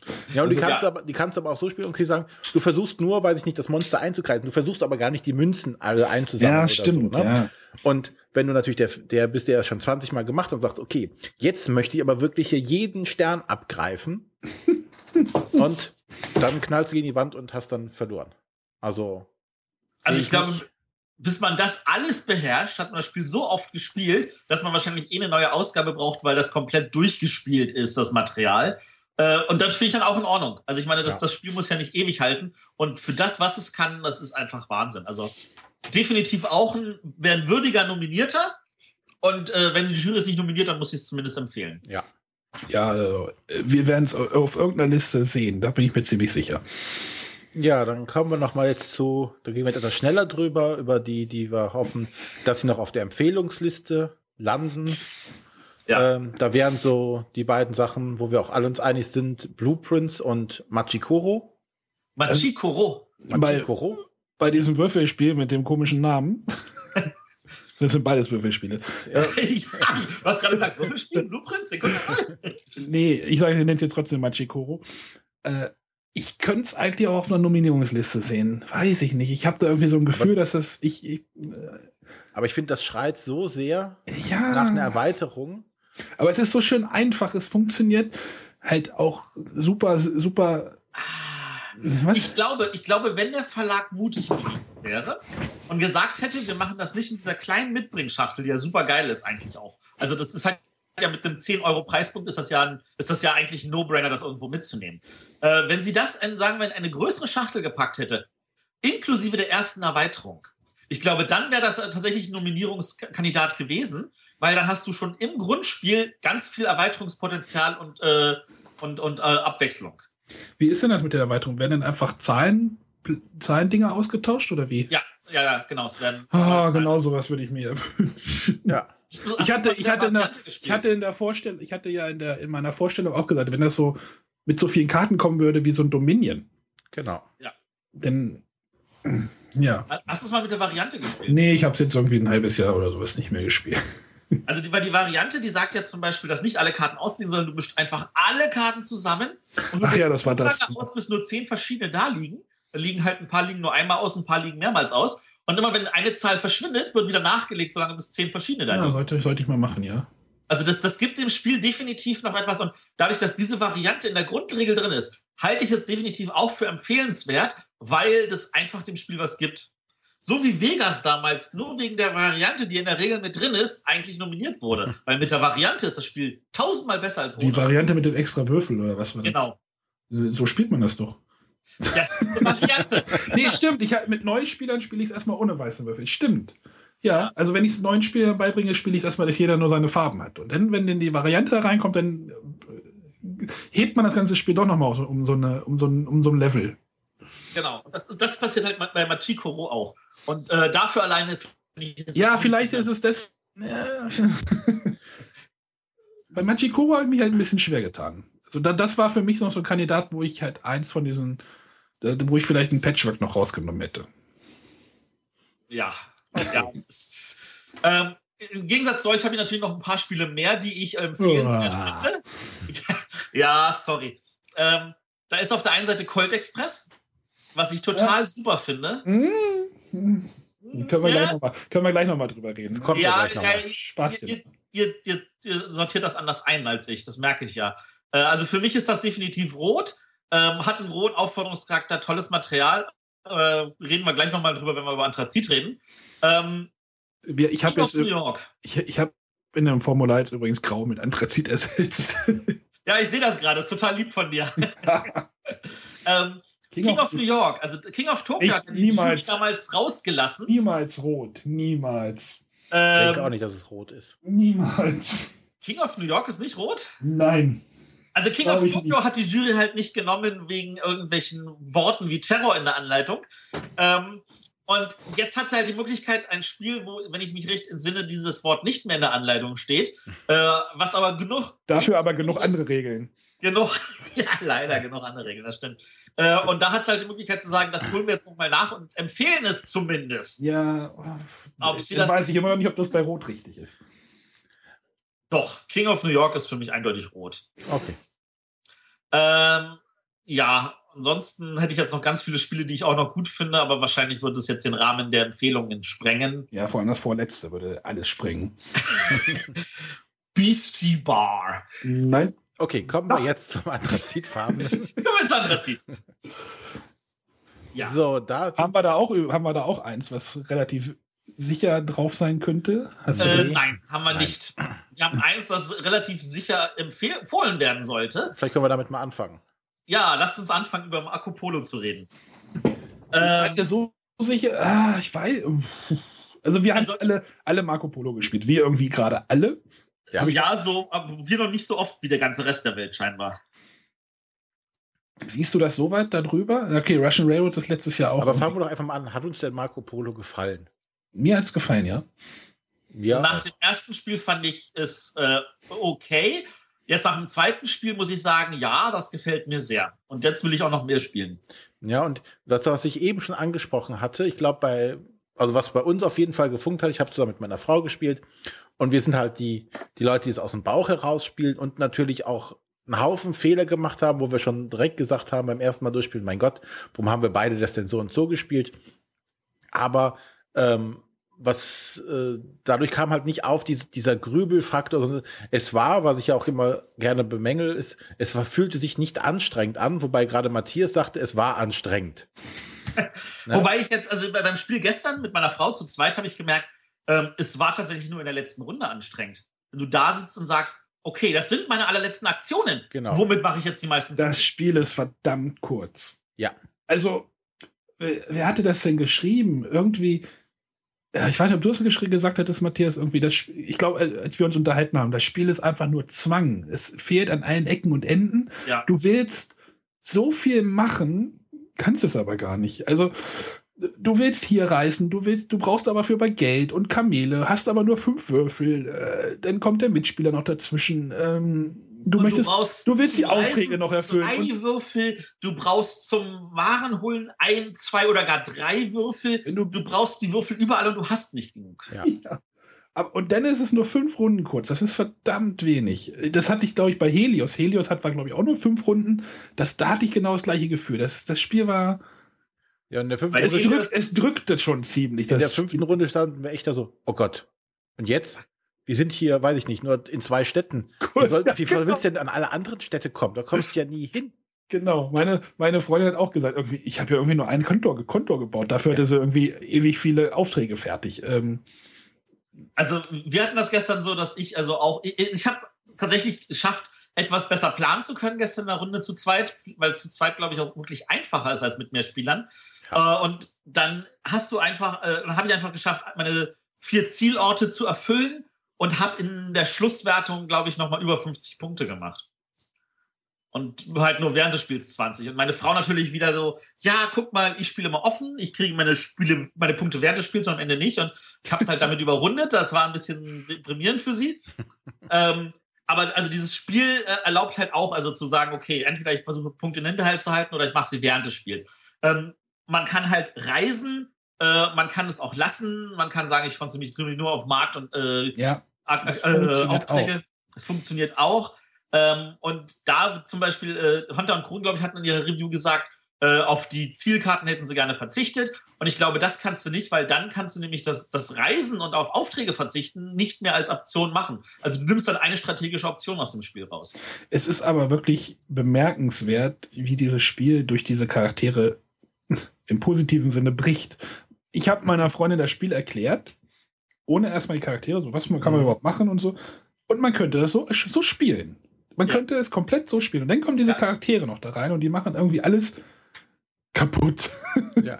Grundsätzlich ist die Variabilität enorm, die du hast. Ne? Du hast diese, diese äh, Belohnung. Stadtkarten. Ja, die Stadtkarten und diese Plättchen auf den Städten noch drauf. Es ist variabel an allen Ecken und Enden und eigentlich ist kein Spiel wie das vorherige. Ja. Ja, und das ist, die ändern sich jedes Mal. Die Aufträge sind immer, es gibt Aufträge, die kommen nicht rein mit die Stadtkarten. Es gibt ja so viele Stadtkarten. Ich dachte erst so, oh Gott. Ja. Du spielst mit äh, weniger als einem Drittel davon pro Spiel. Ja, du ja. kannst die wirklich die Stadtkarten einmal, die du genommen hast, packst du in ein Tütchen und brauchst die nächsten drei Spiele erstmal keine, nicht mehr anfassen. Du spielst ja mit neun. Also das ist echt. Und selbst wenn du dieselben neun nehmen würdest und sie nur anders verteilst, ja ist das schon wieder ganz anders, ja. Ja, ja. Ähm, ja aber, seht, aber ihr seht es nicht auf der Liste. Nominierungsliste. Doch, ich würde es raufpacken. Ich würde, ich könnte mir auch vorstellen, dass das drauf kommt. Ich, ich denke ich denk immer an so ein, ich habe mir gestern Seven Wonders, ich, gestern lag, oder ich habe an meinem Spielschrank hab gesehen, Seven Wonders, äh, war ja auch Preisträger sogar. Äh, ist das davon so weit weg? Ja. Nee. Ja. Nein, nein, nein, nein. Für mich ist der Vergleich jetzt Russian Railroads. Russian Railroads hatte eine bessere Anleitung, war einfacher zu verstehen, war einfacher zu spielen mm, mm, und es war zu viel für den Kennerpreis. Und Marco Polo sehe ich definitiv über Russian Railroads von der, vom Anspruch her. Finde ich, sehe ich nicht so. Also ich glaube nicht, dass es nominiert werden kann. Für mich ist es aber eine eindeutige Empfehlung und die Jury wird an der Empfehlung nicht vorbeikommen. Ja. Wie gesagt, also Arne und ich, wie gesagt, wir glaube, wir haben es anders gespielt. Ja, ich glaube, wir spielen das anders. Das kann gut möglich sein, ja. Und daher sehen du wir kannst, das anders.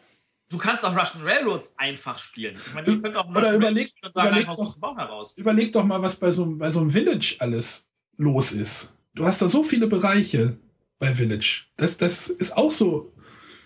Ich glaube, Village ist besser, besserer Vergleich als Seven Wonders an der Stelle. Ja, aber Village ist tatsächlich ein relativ guter Vergleich. du hast Äh, die Reiseoption, du hast die Marktoption, du kannst in eine Kirche, du kannst ins Rathaus, du kannst das äh, Zeug bauen. Und du Äh, musst dich auch für eine Strategie entscheiden, und da- kannst nicht alles machen. Aber das Tolle bei Village ist ja, dass die Optionen sind deutlich zu sehen. Der Markt, den, der erste nimmt den Markt, Markt ist vorbei. Das brauche ich in dieser Runde nicht mehr zu beachten. ja, der 200 erste, der erste ist und pop, vorbei. Das ist, das ist raus. Die Optionen sinken im Laufe des Spiels. Und bei Marco Polo sinken sie nicht. ich bin gespannt und ich würde Selbst bei, selbst bei Russian Railroad sinken die Optionen, weil die Felder besetzt sind. Das tun sie bei Marco Polo nicht. Selbst bei Elysium Naja, ma manchmal bist du Marco Deine. Optionen sinken, aber weil du nicht mehr genug Würfel hast. oder weil du nicht mehr genug Geld Ja. hast, um die, um die Aktion zu bezahlen. Ja. Ja, und dann, und dann kommt der Grübler wieder rein, so, sagt, okay, ich habe nur diesen einen Würfel und alle Optionen, die ich habe, sind scheiße. Welche nehme ich jetzt von denen? Und das Tolle ist, wenn, wenn jemand keine Würfel mag, gibt man ihm einfach den Char Charakter, der nicht Würfel braucht und der hat einfach eine schöne Strategiespiel. Richtig. Ja, äh, können wir ja, ich, ich habe zum Beispiel noch das Colt Express auf meine graue, Li äh, Moment, anthrazitfarbene Liste gepackt. Ähm, weil da auch weiß ich nicht, ob da viel los ist, aber ich glaube, auf der grauen Liste, anthrazitfarbenen Liste, äh, könnte ich mir vorstellen, dass es dort auch landen könnte. Das ist auch so ein Ding, was so dazwischen steht. Da habe ich nachher noch so einen Kandidaten. Vielleicht ist es bei Anthrazit besser aufgehoben. Denke auch, dass es eher dahin kommt, also gerade im Vergleich zu den anderen Spielern, die wir jetzt bei Rot genannt haben, wäre es da deutlich das komplexeste, außer was hier King of New York Ja. zum Beispiel. Ähm, naja, durch die Trennung, dass sie halt Rot und Anthrazit getrennt haben, ist natürlich Rot ein bisschen runtergegangen vom Anspruch her, sage ich mal. Wir hatten ja mal ein El Grande, was Preisträger war. Ähm, Das ist aber schon viele Jahre Ja. her. Ja, Ja, das- das ist aber seitdem dann- doppelt aber- erneuert. ja, das ist schon wahr, aber Rot ist halt doch jetzt ein bisschen, äh, ich will jetzt nicht sagen seichter geworden, weil es so ein bisschen negativ klingt, aber familienfreundlicher vielleicht. Und Colt Express, Colt Express wäre zum Beispiel auch ein Spiel, was Anthrazitfarben wäre, aber man auch gut mit Familien spielen könnte. Die müssen dann halt nur ein bisschen mehr lernen.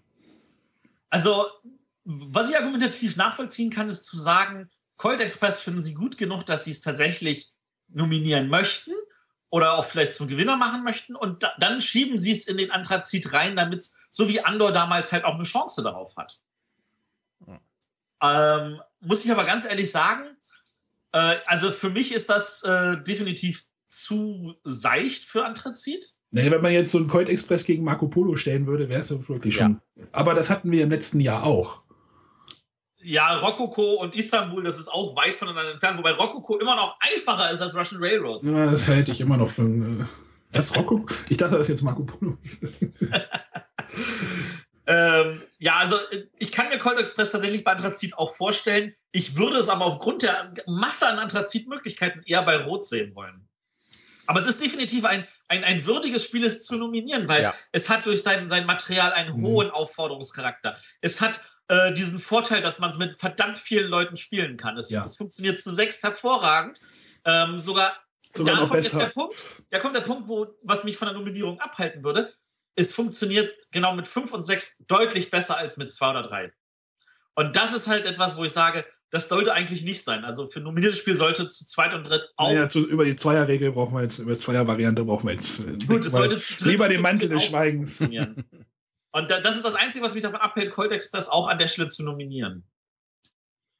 Wobei wir bei dem Aufhauscharakter, wir hatten ja eben die, die Kinderspiele, ne, die jetzt da mit unglaublichem Material aufwarten und, und Aufbauten haben und dreidimensional werden. Und hier hast halt auch wirklich so ein Spiel, das so mal wirklich mal diesen Schritt in die Dreidimensionalität richtig reingeht. Ja. Ja, und das halt wirklich, ja, das kannst du auch dir ins Regal stellen zu deiner Modelleisenbahn. Und demnächst mit Postkutsche, ne? Ja, das auch noch. Äh, ich habe aber noch so ein. Sch- Äh, kann ich gleich zum nächsten kommen? Ja. Mach das. Ich habe noch so ein Spiel, was so zwischen den Kategorien hängt, was ich eigentlich auch gerne bei gerne auf irgendeiner Liste sehen würde. Das Spiel Royals. Ich habe es jetzt noch nicht vorgestellt. Ist äh, äh, wie, wie würde ich es dann bezeichnen? Hat so ein bisschen Zug um Zug Mechanismus, indem man halt Karten nachzieht und dann versucht so ein bisschen Area Control mäßig, ja doch, äh, Europa mit Adligen zu besetzen, ganz grob runtergebrochen. Finde ich total spannend, funktioniert auch mit wenig Spielern eigentlich relativ gut. Matthias wird mir gleich dazwischen grätschen, ich warte eigentlich nur darauf. Ähm, ist vom Spielmaterial, du, ich, ich sag jetzt übersichtlich. Du, ich weiß, dass du gleich dagegen sprechen wirst. Mach weiter. Es ist aber, wenn es weh tut. Es ist aber so ersichtlich, wo es äh, im Spiel, wo es noch Punkte geben kann, wo man noch Punkte bekommt. Man hat irgendwie auf die, man hat so einen Europaplan und da liegen so, so Siegpunkte oder so Plättchen drauf. Und wenn die weg sind, dann sind halt die Punkte auch weg. Und da ähm, ist es auch ersichtlich. Immer, schön ersichtlich. Oder diese, Wert, diese Wertung irgendwie. Da ist so ein, so ein Wertungsbereich aufgedruckt auf dem Plan. Da liegen, legt man dann halt so Pappplättchen drauf am Anfang und dann wertet man dann. Und jeder kriegt so ein Pappplättchen und das ist halt alles so schön. Man kann also, das alles schön sehen. Und dann. ja?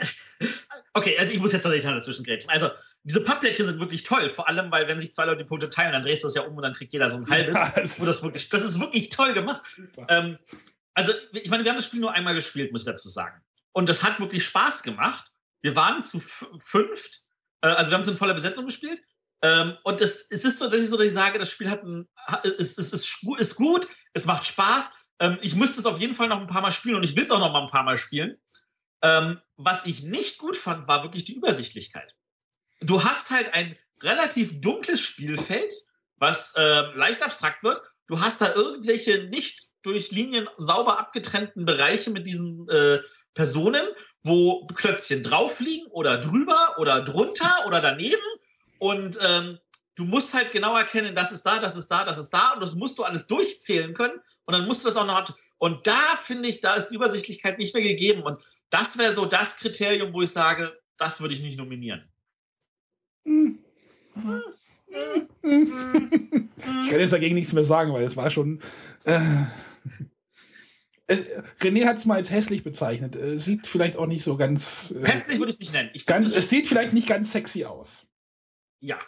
Aber es, der, der, es sieht nicht so hässlich aus. Da sind wir wieder, dass ich, wie hieß der, der, der Spieler, der auf Mechanik steht, Melvin? Nein, was?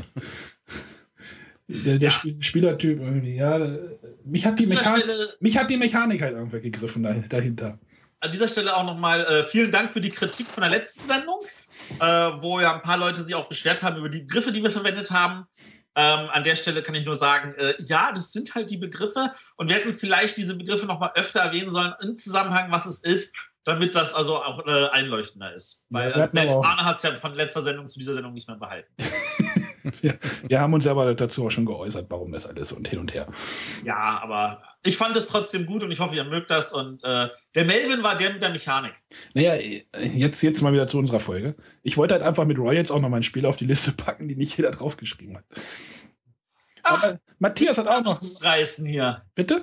Du willst ein Ausreißer sein. Ja, vielleicht. Hast du. Äh, du hast auch noch eins, was dazwischen hängt. Willst du das nennen? Äh, naja, ich, äh, ich habe jetzt hier Vienna auf meiner Liste. Ja. Was äh, ich, also, was du ja vorhin vorgestellt hast, was ich finde, ist ein super Kennerspiel an der Stelle. Es ist äh, der, der, der, gut, also so wie du es vorgestellt hast, könnte man es natürlich auch in die rote Liste packen. so wie ich es vorgestellt habe. ich falsch vorgestellt oder was? nee, du hast es ja wirklich so vorgestellt. So, das ist halt aufgrund der kurzen Spieldauer auch ein wunderbares Familienspiel als Einstieg. Äh, für mich ist das ein wunderbares Spiel, um die Leute, die eh schon öfter spielen, zurück zu, zum nächsten Mechanismen zu bringen, zu sagen, hier, schau mal, so ist das, wenn man halt äh, den Weg entlang einsetzen muss. So ist das, wenn man Worker Placement hat. So ist man dieses. Also ich finde das ein wunderbares Aufbauspiel und für mich deswegen ein wunderbares Kennerspiel auf Istanbul-Niveau. Hm, Istanbul ist, glaube ich, noch ein bisschen mehr, aber. Ja, wahrscheinlich schon, aber. Also Vienna. Ja, weiß nicht, Vienna kannst du, könnte, glaube ich, auch in der roten Kategorie funktionieren. Könnte also, wahrscheinlich in der. Das ist, da muss die Jury sich wieder selber einig werden, in welche Kategorie sie Ich weiß nicht, ob die Vienna so weit von so einem Kakao weg ist. Ja. ne? Also, ich, ich sehe jetzt nur gerade Kakao Vienna. Würde ich jetzt so eigentlich auf einen äh, von, von der, vom Regelumfang einfach. Okay. Aber ja. Hat René noch irgendwas? Ich muss mal kurz gucken. Nee, bei den. Ach so, da. Der René, der, der hätte, hätte ganz viele Spiele, wenn er noch den Ameritrash mit auf die Liste packt. Es tut mir leid, keine guten Zombie-Spiele, die die Jury beachtet. Wir haben äh, ein Spiel, was mich auch wirklich überrascht hat, wo ich eigentlich nichts viel von gehalten habe, wo auch, glaube ich, die Spieleszene nicht viel von gehalten hat. Wir haben auch, glaube ich, in unserer Nürnberg-Nachsprechung oder sowas darüber gesprochen, über das Spiel Broom Service. Ein Spiel aus der Alea-Reihe. Wobei ich jetzt noch nichts Negatives zu dem Spiel gehört habe. Ja, genau. Punkt. äh, das Spiel wurde schon relativ, wurde, weiß ich nicht, abgestraft irgendwie. Oh, es hat einen blöden Namen, es ist nur ein, eine Weiterentwicklung von, wie hieß das, wie verhext. Ja. Ne, das ist so das, was, was so durch das, durch das, äh, so ein bisschen durch, das, durch den Blätterwald gerauscht ist, sag ich mal, durch den virtuellen Blätterwald. So in meiner Wahrnehmung. Und ich habe das Spiel gespielt und es ist total super. Es hat mir so viel Spaß gemacht. Das ist, äh, es hat dieses Hexen, man irgendwie Hexen, man, man hat dieses Hexenthema. Äh, als ich es gespielt habe, kam irgendwie jemand rein in die Küche und meinte, ach, was spielt ihr denn da? Ein Märchenspiel? Es sieht halt irgendwie anders aus. Es sieht halt anders aus wie ein Royals. Es sieht anders aus wie ein ähm, Vienna. Es ist halt irgendwie bunt und äh, diese. Und dann habe ich diese Regeln gelesen. Als ich das Spiel gekriegt habe, gedacht, Moment, das ist ja der gleiche Mechanismus wie bei Glasstraße. Man hat irgendwie Karten, wählt sich davon vier aus, also so, so ähnlich. Also das war so mein erster Gedanke. Oh, das habe ich jetzt aber nicht davon erwartet. Okay, wir spielen es mal. Ähm, es ist quasi Glasstraße ohne die ganzen Ressourcenumwandlung. Also ja. Äh, bei Glasstraße gibt es ja natürlich die ganzen Ressourcen. Das gibt es ja bei Vie äh, Vienna. Äh, Broom Service nicht. Ähm, es ist relativ, weiß ich nicht, straightforward. Also Matthias, hilf mir mal.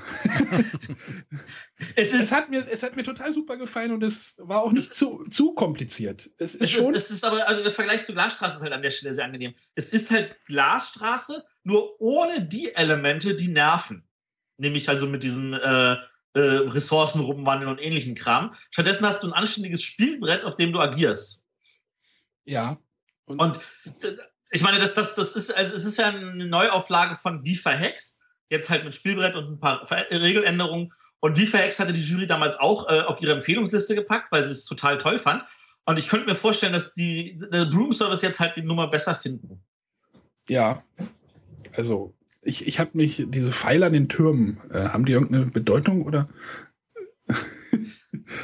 Weißt du das? Nee, das weiß ich jetzt nicht. Äh, die Option man, haben man sie ja, ja irgendwie, Man muss ja irgendwie Tränke brauen, also man muss irgendwie Ressourcen erstmal sammeln, irgendwie durch irgendwelche Waldgeister und hin und her. Und dann muss man diese Tränke irgendwie abliefern an Türmen. Und es gibt halt eckige Türme und, und, und runde Türme. Und bei den einen bleiben die liegen und bei den anderen äh, werden die abgeräumt wieder. Ja. Also die einen sind einmalig zu benutzen und die anderen sind mehrmalig zu benutzen. Äh, man muss schon, man, man kann das auch ganz schön gemein spielen. Vor allem, wenn der, das ist halt quasi Glasstraße als Stichspiel, könnte man es auch bezeichnen. Weil man muss halt irgendwie, ja. ne, trifft, trifft das doch, oder? Man, man muss halt irgendwie sich halt, man hat halt diese zehn Karten, zehn Charakteraktionen und wählt sich halt vier aus für seine Runde. Und dann denkt man natürlich auch, okay, was nimmt der andere wohl? Und du denkst, dass der denkt, dass du wieder denkst und dann kommt so ein. Und dann gibt es halt immer noch diese Möglichkeit, man spielt halt diese, seine Karte aus und kann halt so eine, so eine Zock-Option machen. Oder halt eine, eine Feigling-Aktion. Ich glaube, wie, wie hieß die? Äh, ich bin die mutige Hexe und ich bin die feige Hexe. Und die Zock-Option ist natürlich besser, kann aber vom anderen wieder weggenommen werden. Und die andere Aktion ist halt einfach, oh, man kriegt halt so, man macht halt sofort was und der andere kann halt nichts machen. Ne? Aber wie bei einem Stichspiel, ähm, wenn der andere später in seinem Spielverlauf eine Aktion machen will und du, man spielt aber schon selber die Karte früher, dann muss der andere die, seine Karte auch schon ausspielen, obwohl er es wahrscheinlich noch gar nicht will. Und das kann manchmal ganz schön ja. ärgerlich sein. Das ist, das ist auch der Teil, der bei Glasstraße, finde ich, eine Menge hergemacht hat. Zu gucken, mit welcher Karte locke ich vielleicht nur für auch andere Karten raus. Ja, da gibt halt irgendwie ja diese Wetterhexe, die irgendwie diese Wolken abräumen kann. Äh, und der man braucht aber irgendwie Zauberstäbe, um die Wolken abzuräumen. Und der andere plant halt erstmal, dass er noch Zauberstäbe einsammelt vorher. Und ja. ja. Wenn der Drecksel zu früh kommt, ist der andere gekniffen. Also Broom Service können wir auf jeden Fall auch, kann ich mir sehr, sehr gut auf der Nominierungsliste vorstellen. Ja. So, jetzt habe ich noch einen Platz frei, im Gegensatz zu euch. zu euch? Na, René? Ja, ja, ja René war ja schon durch, der hat ja schon nach ich sag jetzt mal anderthalb Spielen die Anthrazitliste verlassen. Nein, ärgern ihn doch nicht so. ja, nee, das ist schon in Ordnung. Das ist das. Der, der kann dafür wunderbar bei dem grünen Pöppel mitreden. Grün? genau. Äh, du hattest jetzt deine drei Nominierten. Äh, bei mir wäre der dritte nominierte Orléans vom DLP-Verlag. Ähm, für mich ist es eins der besten, ähm, angenehmsten, jetzt sage ich mal, Spielerspiele, die seit Essen erschienen sind. Äh, es hat einen verdammt hohen Aufforderungscharakter von seinen strategischen Möglichkeiten. Der Wiederspielreiz hat sich bei mir noch nicht erschöpft. Äh, es ist äh, irrsinnig schnell dafür, dass man diese von einem anderen Kritiker bemängelten 18 Runden spielt. Äh, es ist trotzdem in 90 Minuten wunderbar spielbar. Und äh, diese 90 Minuten vergehen wirklich sehr intensiv. Also es passiert sehr, sehr viel.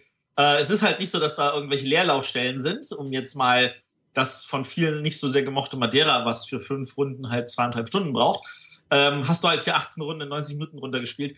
Und du musst halt überlegen, möchte ich äh, lieber dahin gehen, möchte ich dahin gehen, möchte ich äh, auf der Buchleiste weit vorne sein, möchte ich viel reisen, möchte ich äh, viele Sachen rauspacken oder möchte ich einfach nur Waren sammeln, möchte ich die Geldstrategie fahren. Äh, da sind einfach Optionen ohne Ende und ich glaube, bei dem Spiel werden wir noch viel, viel sehen. Äh, das, diese, diese, man kann das jetzt noch upgraden, das Spiel, oder? Mit diesen Holzfiguren. Ja, genau. Sieht ja noch viel geiler aus, oder? Äh, das ist äh, Hintergrund für Leute, die das jetzt nicht mitbekommen haben. Der äh, Tasty Ministerial Games, äh, TMG in Amerika, die das Spiel halt nach Amerika gebracht haben, die haben dafür einen Kickstarter gemacht und zwar ähm, so eine Art als Vorbestellungsbereich halt nur, ihr wollt Orléans haben, weil das Spiel ist ja eigentlich Englisch und Deutsch. Ähm, aber man konnte da halt dann auch Kickstarter für eine Deluxe-Version wo dann diese Plättchen, die da drin sind, halt ersetzt werden durch Holzmiepel und äh, alle anderen Sachen auch durch Holzmiepel und äh, ohne Ende halt äh, zusätzliches Material. Und das äh, ist natürlich so, dass der das natürlich für Amerika und äh, seine äh, Bereiche, wo er das verkaufen kann, only gemacht hat. Aber DLP hat natürlich gesagt, klar, für die Deutschen kann man das jetzt als Zusatzpack auch kaufen. Und dann ist auch gleich Material für den fünften Spieler. Und das macht es natürlich für mich nochmal super besser, das Spiel. Weil wenn ich das zu fünf spielen kann, dann wird es nochmal total spannender. Äh, welches Spiel wolltest du nicht zu fünf spielen? Brügge. Brügge wollte ich gerade nochmal an deine Worte erinnern. Ja, es gibt Spiele, die will man nicht zu fünf spielen. Es gibt Spiele, die will man zu fünf spielen. Bei Orléans, glaube ich, macht's nicht, wird das nicht das große Problem, wenn man das, weil viele Teile des Spiels spielst ja gleichzeitig. Also du, du, du ziehst ja gleichzeitig deine Sachen raus und planst deinen Zug und äh, interessant wird es dann nur nachher abarbeiten und das geht ja schnell, weil du das schon vorher gleichzeitig geplant hast. Hat denn das Elysium Chancen? Elysium hat, also Elysium sehe ich ja noch weiter oben als Marco Polo. Also. Elysium ist saugeil. Äh, ich glaube, ich glaube, Elysium würde ich sogar auch über der Liste sehen. Marco Polo jetzt nicht, aber äh, Elysium über dem Schnitt. Wie war es? Der grüne Pöppel? Spitz, nee, was war das? Expertenspiel? Äh, der Pöppel heißt DSP. Deutscher so. Spielepreis. Und da können wir uns dann drüber streiten, ob Marco Polo den äh, deutschen Spielepreis gewinnt oder Elysium, aber das sind doch, glaube ich, auf jeden Fall die Top 2 Kandidaten dafür. Ja. Hört. Ja. Ja, jetzt äh, müssen wir wahrscheinlich noch abwarten, ne? Äh, ja. Wir können auch ein bisschen was zur möglichen äh, Empfehlungsliste sagen von, von, von dem anthrazitfarbenen Pöppel. Na dann hopp, hopp. Hopp, hopp, oh, oh, oh jetzt wird es aber ja, schon du mal auf, zu lang hast du mal auf die Uhr geguckt? Ich habe auf die Uhr geguckt, es ja. ist äh, irgendwie Uhrzeit, genau. Ähm, was ich mir auch noch als Kandidaten vorstellen könnte, wäre Evolution. Ein Spiel, das mir überhaupt nicht zugesagt hat, was ihr wahrscheinlich gar nicht äh, gespielt habt. Habe ich ähm, noch nicht gespielt. Aber was von vielen gemocht wird, es geht halt darum, dass man mit einem einfachen Kartenspiel äh, ein, ein, ein, eine Art äh, Tierstamm aufbaut und äh, man holt sich einfach Genkarten dazu. Dann gibt es dann irgendwie, äh, auf einmal hat man einen langen Hals. Äh, Genkarten? Ah. Nicht mit, äh, ja, oh, boah, super, der Witz hätte von mir sein können. nee, äh, wir reden schon von so wie bei Ursuppe, Genpool und so. Ähm, Intelligenz ist deswegen auch nicht dabei, aber du kannst halt zum Fleischfresser werden und andere Tierstämme angreifen. Äh, du kannst äh, verschiedene andere Sachen bekommen. Du musst schauen, wie du deine äh, Tiere erweiterst. Du kannst den Stamm vergrößern, du kannst die Tierart vergrößern.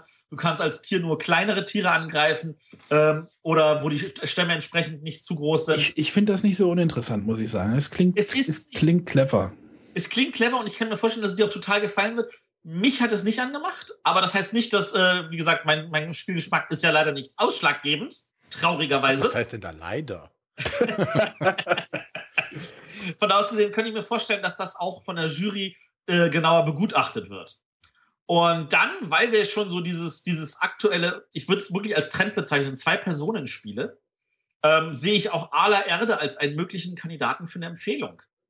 Ähm, es ist ein richtiges Heavy Zweispielerspiel mit einer Box, so groß und Material so schwer wie, wie Caverna. Und Wirklich genauso viel Material wie Caverna, aber nicht halt für sieben, sondern nur für zwei. ähm, und äh, ich muss äh, sagen, also da, da kann ich mir auch noch vorstellen, dass da die Jury einen Blick drauf geworfen hat und gesagt hat, also das finden wir eigentlich auch cool. Wir müssen wohl abwarten. Ne? Da müssen wir wohl abwarten. Bis Bin zum, aber schon 18. Mai. 18. Mai. Mhm. Äh, und was du jetzt noch erwähnt hattest, da könnten wir vielleicht auch noch kurz drüber reden, über Murano, was ja irgendwie scheinbar komplett untergegangen ist, obwohl es in Essen von, der, äh, von den Spielern dort auf der äh, Fairplay-Liste irgendwie in den Top 5 war. Ja, ich weiß nicht, was mit dem Spiel ist. Es ist irgendwie untergegangen.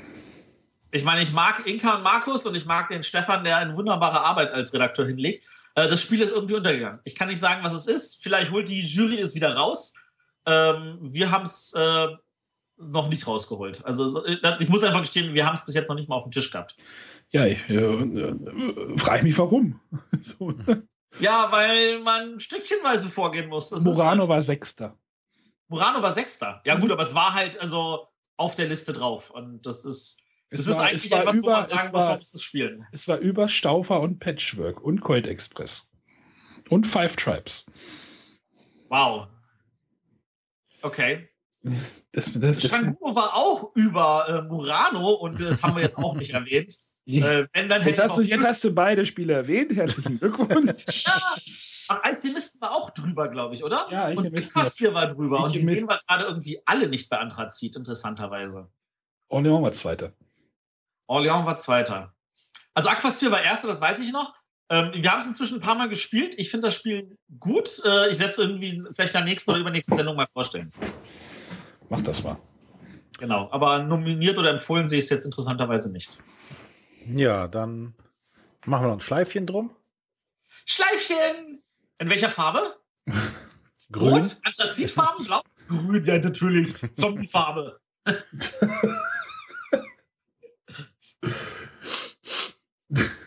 Kein Zombie-Spiel. Ja. Nein, ähm, die genauen Auflistungen, welche Spiele jetzt wer gewählt hat oder aufgeschrieben hat, packen wir alle in die Shownotes.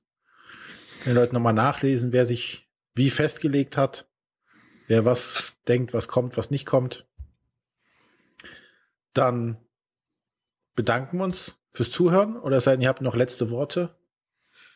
Gebt uns Feedback! Wir lieben es. Wir kriegen Genau. immer mehr Feedback. Wir wollen, dass er damit nicht aufhört. Genau, wa- was seht, was seht ihr im, im roten Pöppel, im anthrazitfarbenen Pöppel oder auch im blauen Pöppel? Da könnten wir noch ein Und wo bisschen. sagt er wieder, hey, der Matthias hat recht, das ist nämlich der Einzige, der Ahnung hat und der Rest sind alles Noobs. Und deswegen, äh, natürlich, klar, logisch ist Colt Express rot und Vienna grau, äh, Anthrazitfarben und nicht umgekehrt oder so. Ja, ja. Schreibt's in die Kommentare, gebt mir Rückendeckung. Oder gebt denen Rückendeckung und sagt, was ich für ein Noob bin. ja, das sowieso. Ja, aber wie gesagt, auch, auch Kritik, so wie letztes Mal äh, zu der, oder zur letzten Folge geäußert wurde, gerne, solange es konstruktiv ist. Nehmen wir uns auch gerne an und äh, versuchen dann uns zu verbessern. Wir nehmen auch nicht konstruktive Kritik. Ihr könnt doch einfach sagen, fand ich scheiße. Ist auch in Ordnung. Ja, aber da können wir nichts dran verbessern, wenn es nur heißt, war scheiße. Ja, das ist aber unsere Aufgabe. Das, ist, das Problem ist doch, wenn die Leute nur konstruktive Kritik geben sollen, dann sagen sie, ich weiß aber nicht, wie sie es besser machen sollen, dann geben sie gar keine. Ich Ja, will auch hören, wenn ihr es scheiße fandet, weil dann wissen wir, wir müssen was ändern. Aber dann sollten sie wissen, was. Nicht einfach nur, war blöd. Ja, die sollten schon sagen, was sie scheiße finden. Das Dann, stimmt. dann können wir es verbessern. Aber nur einfach nur, hm, ist. Aber Ist schwer. Aber ja, gebt uns Feedback. Ihr Genau. könnt in die, in die äh, Kommentare auf unserer Webseite bretterwisser.de schreiben. Ihr könnt bei iTunes was schreiben. Wir lieben es, äh, Kommentare bei iTunes zu kriegen. Ähm, je mehr Kommentare wir bei iTunes kriegen, desto mehr Chancen haben wir da auch hochzusteigen. wir hatten letztes Mal schon. Ja. Entschuldigung. Wir haben es noch nicht aufgegeben mit iTunes.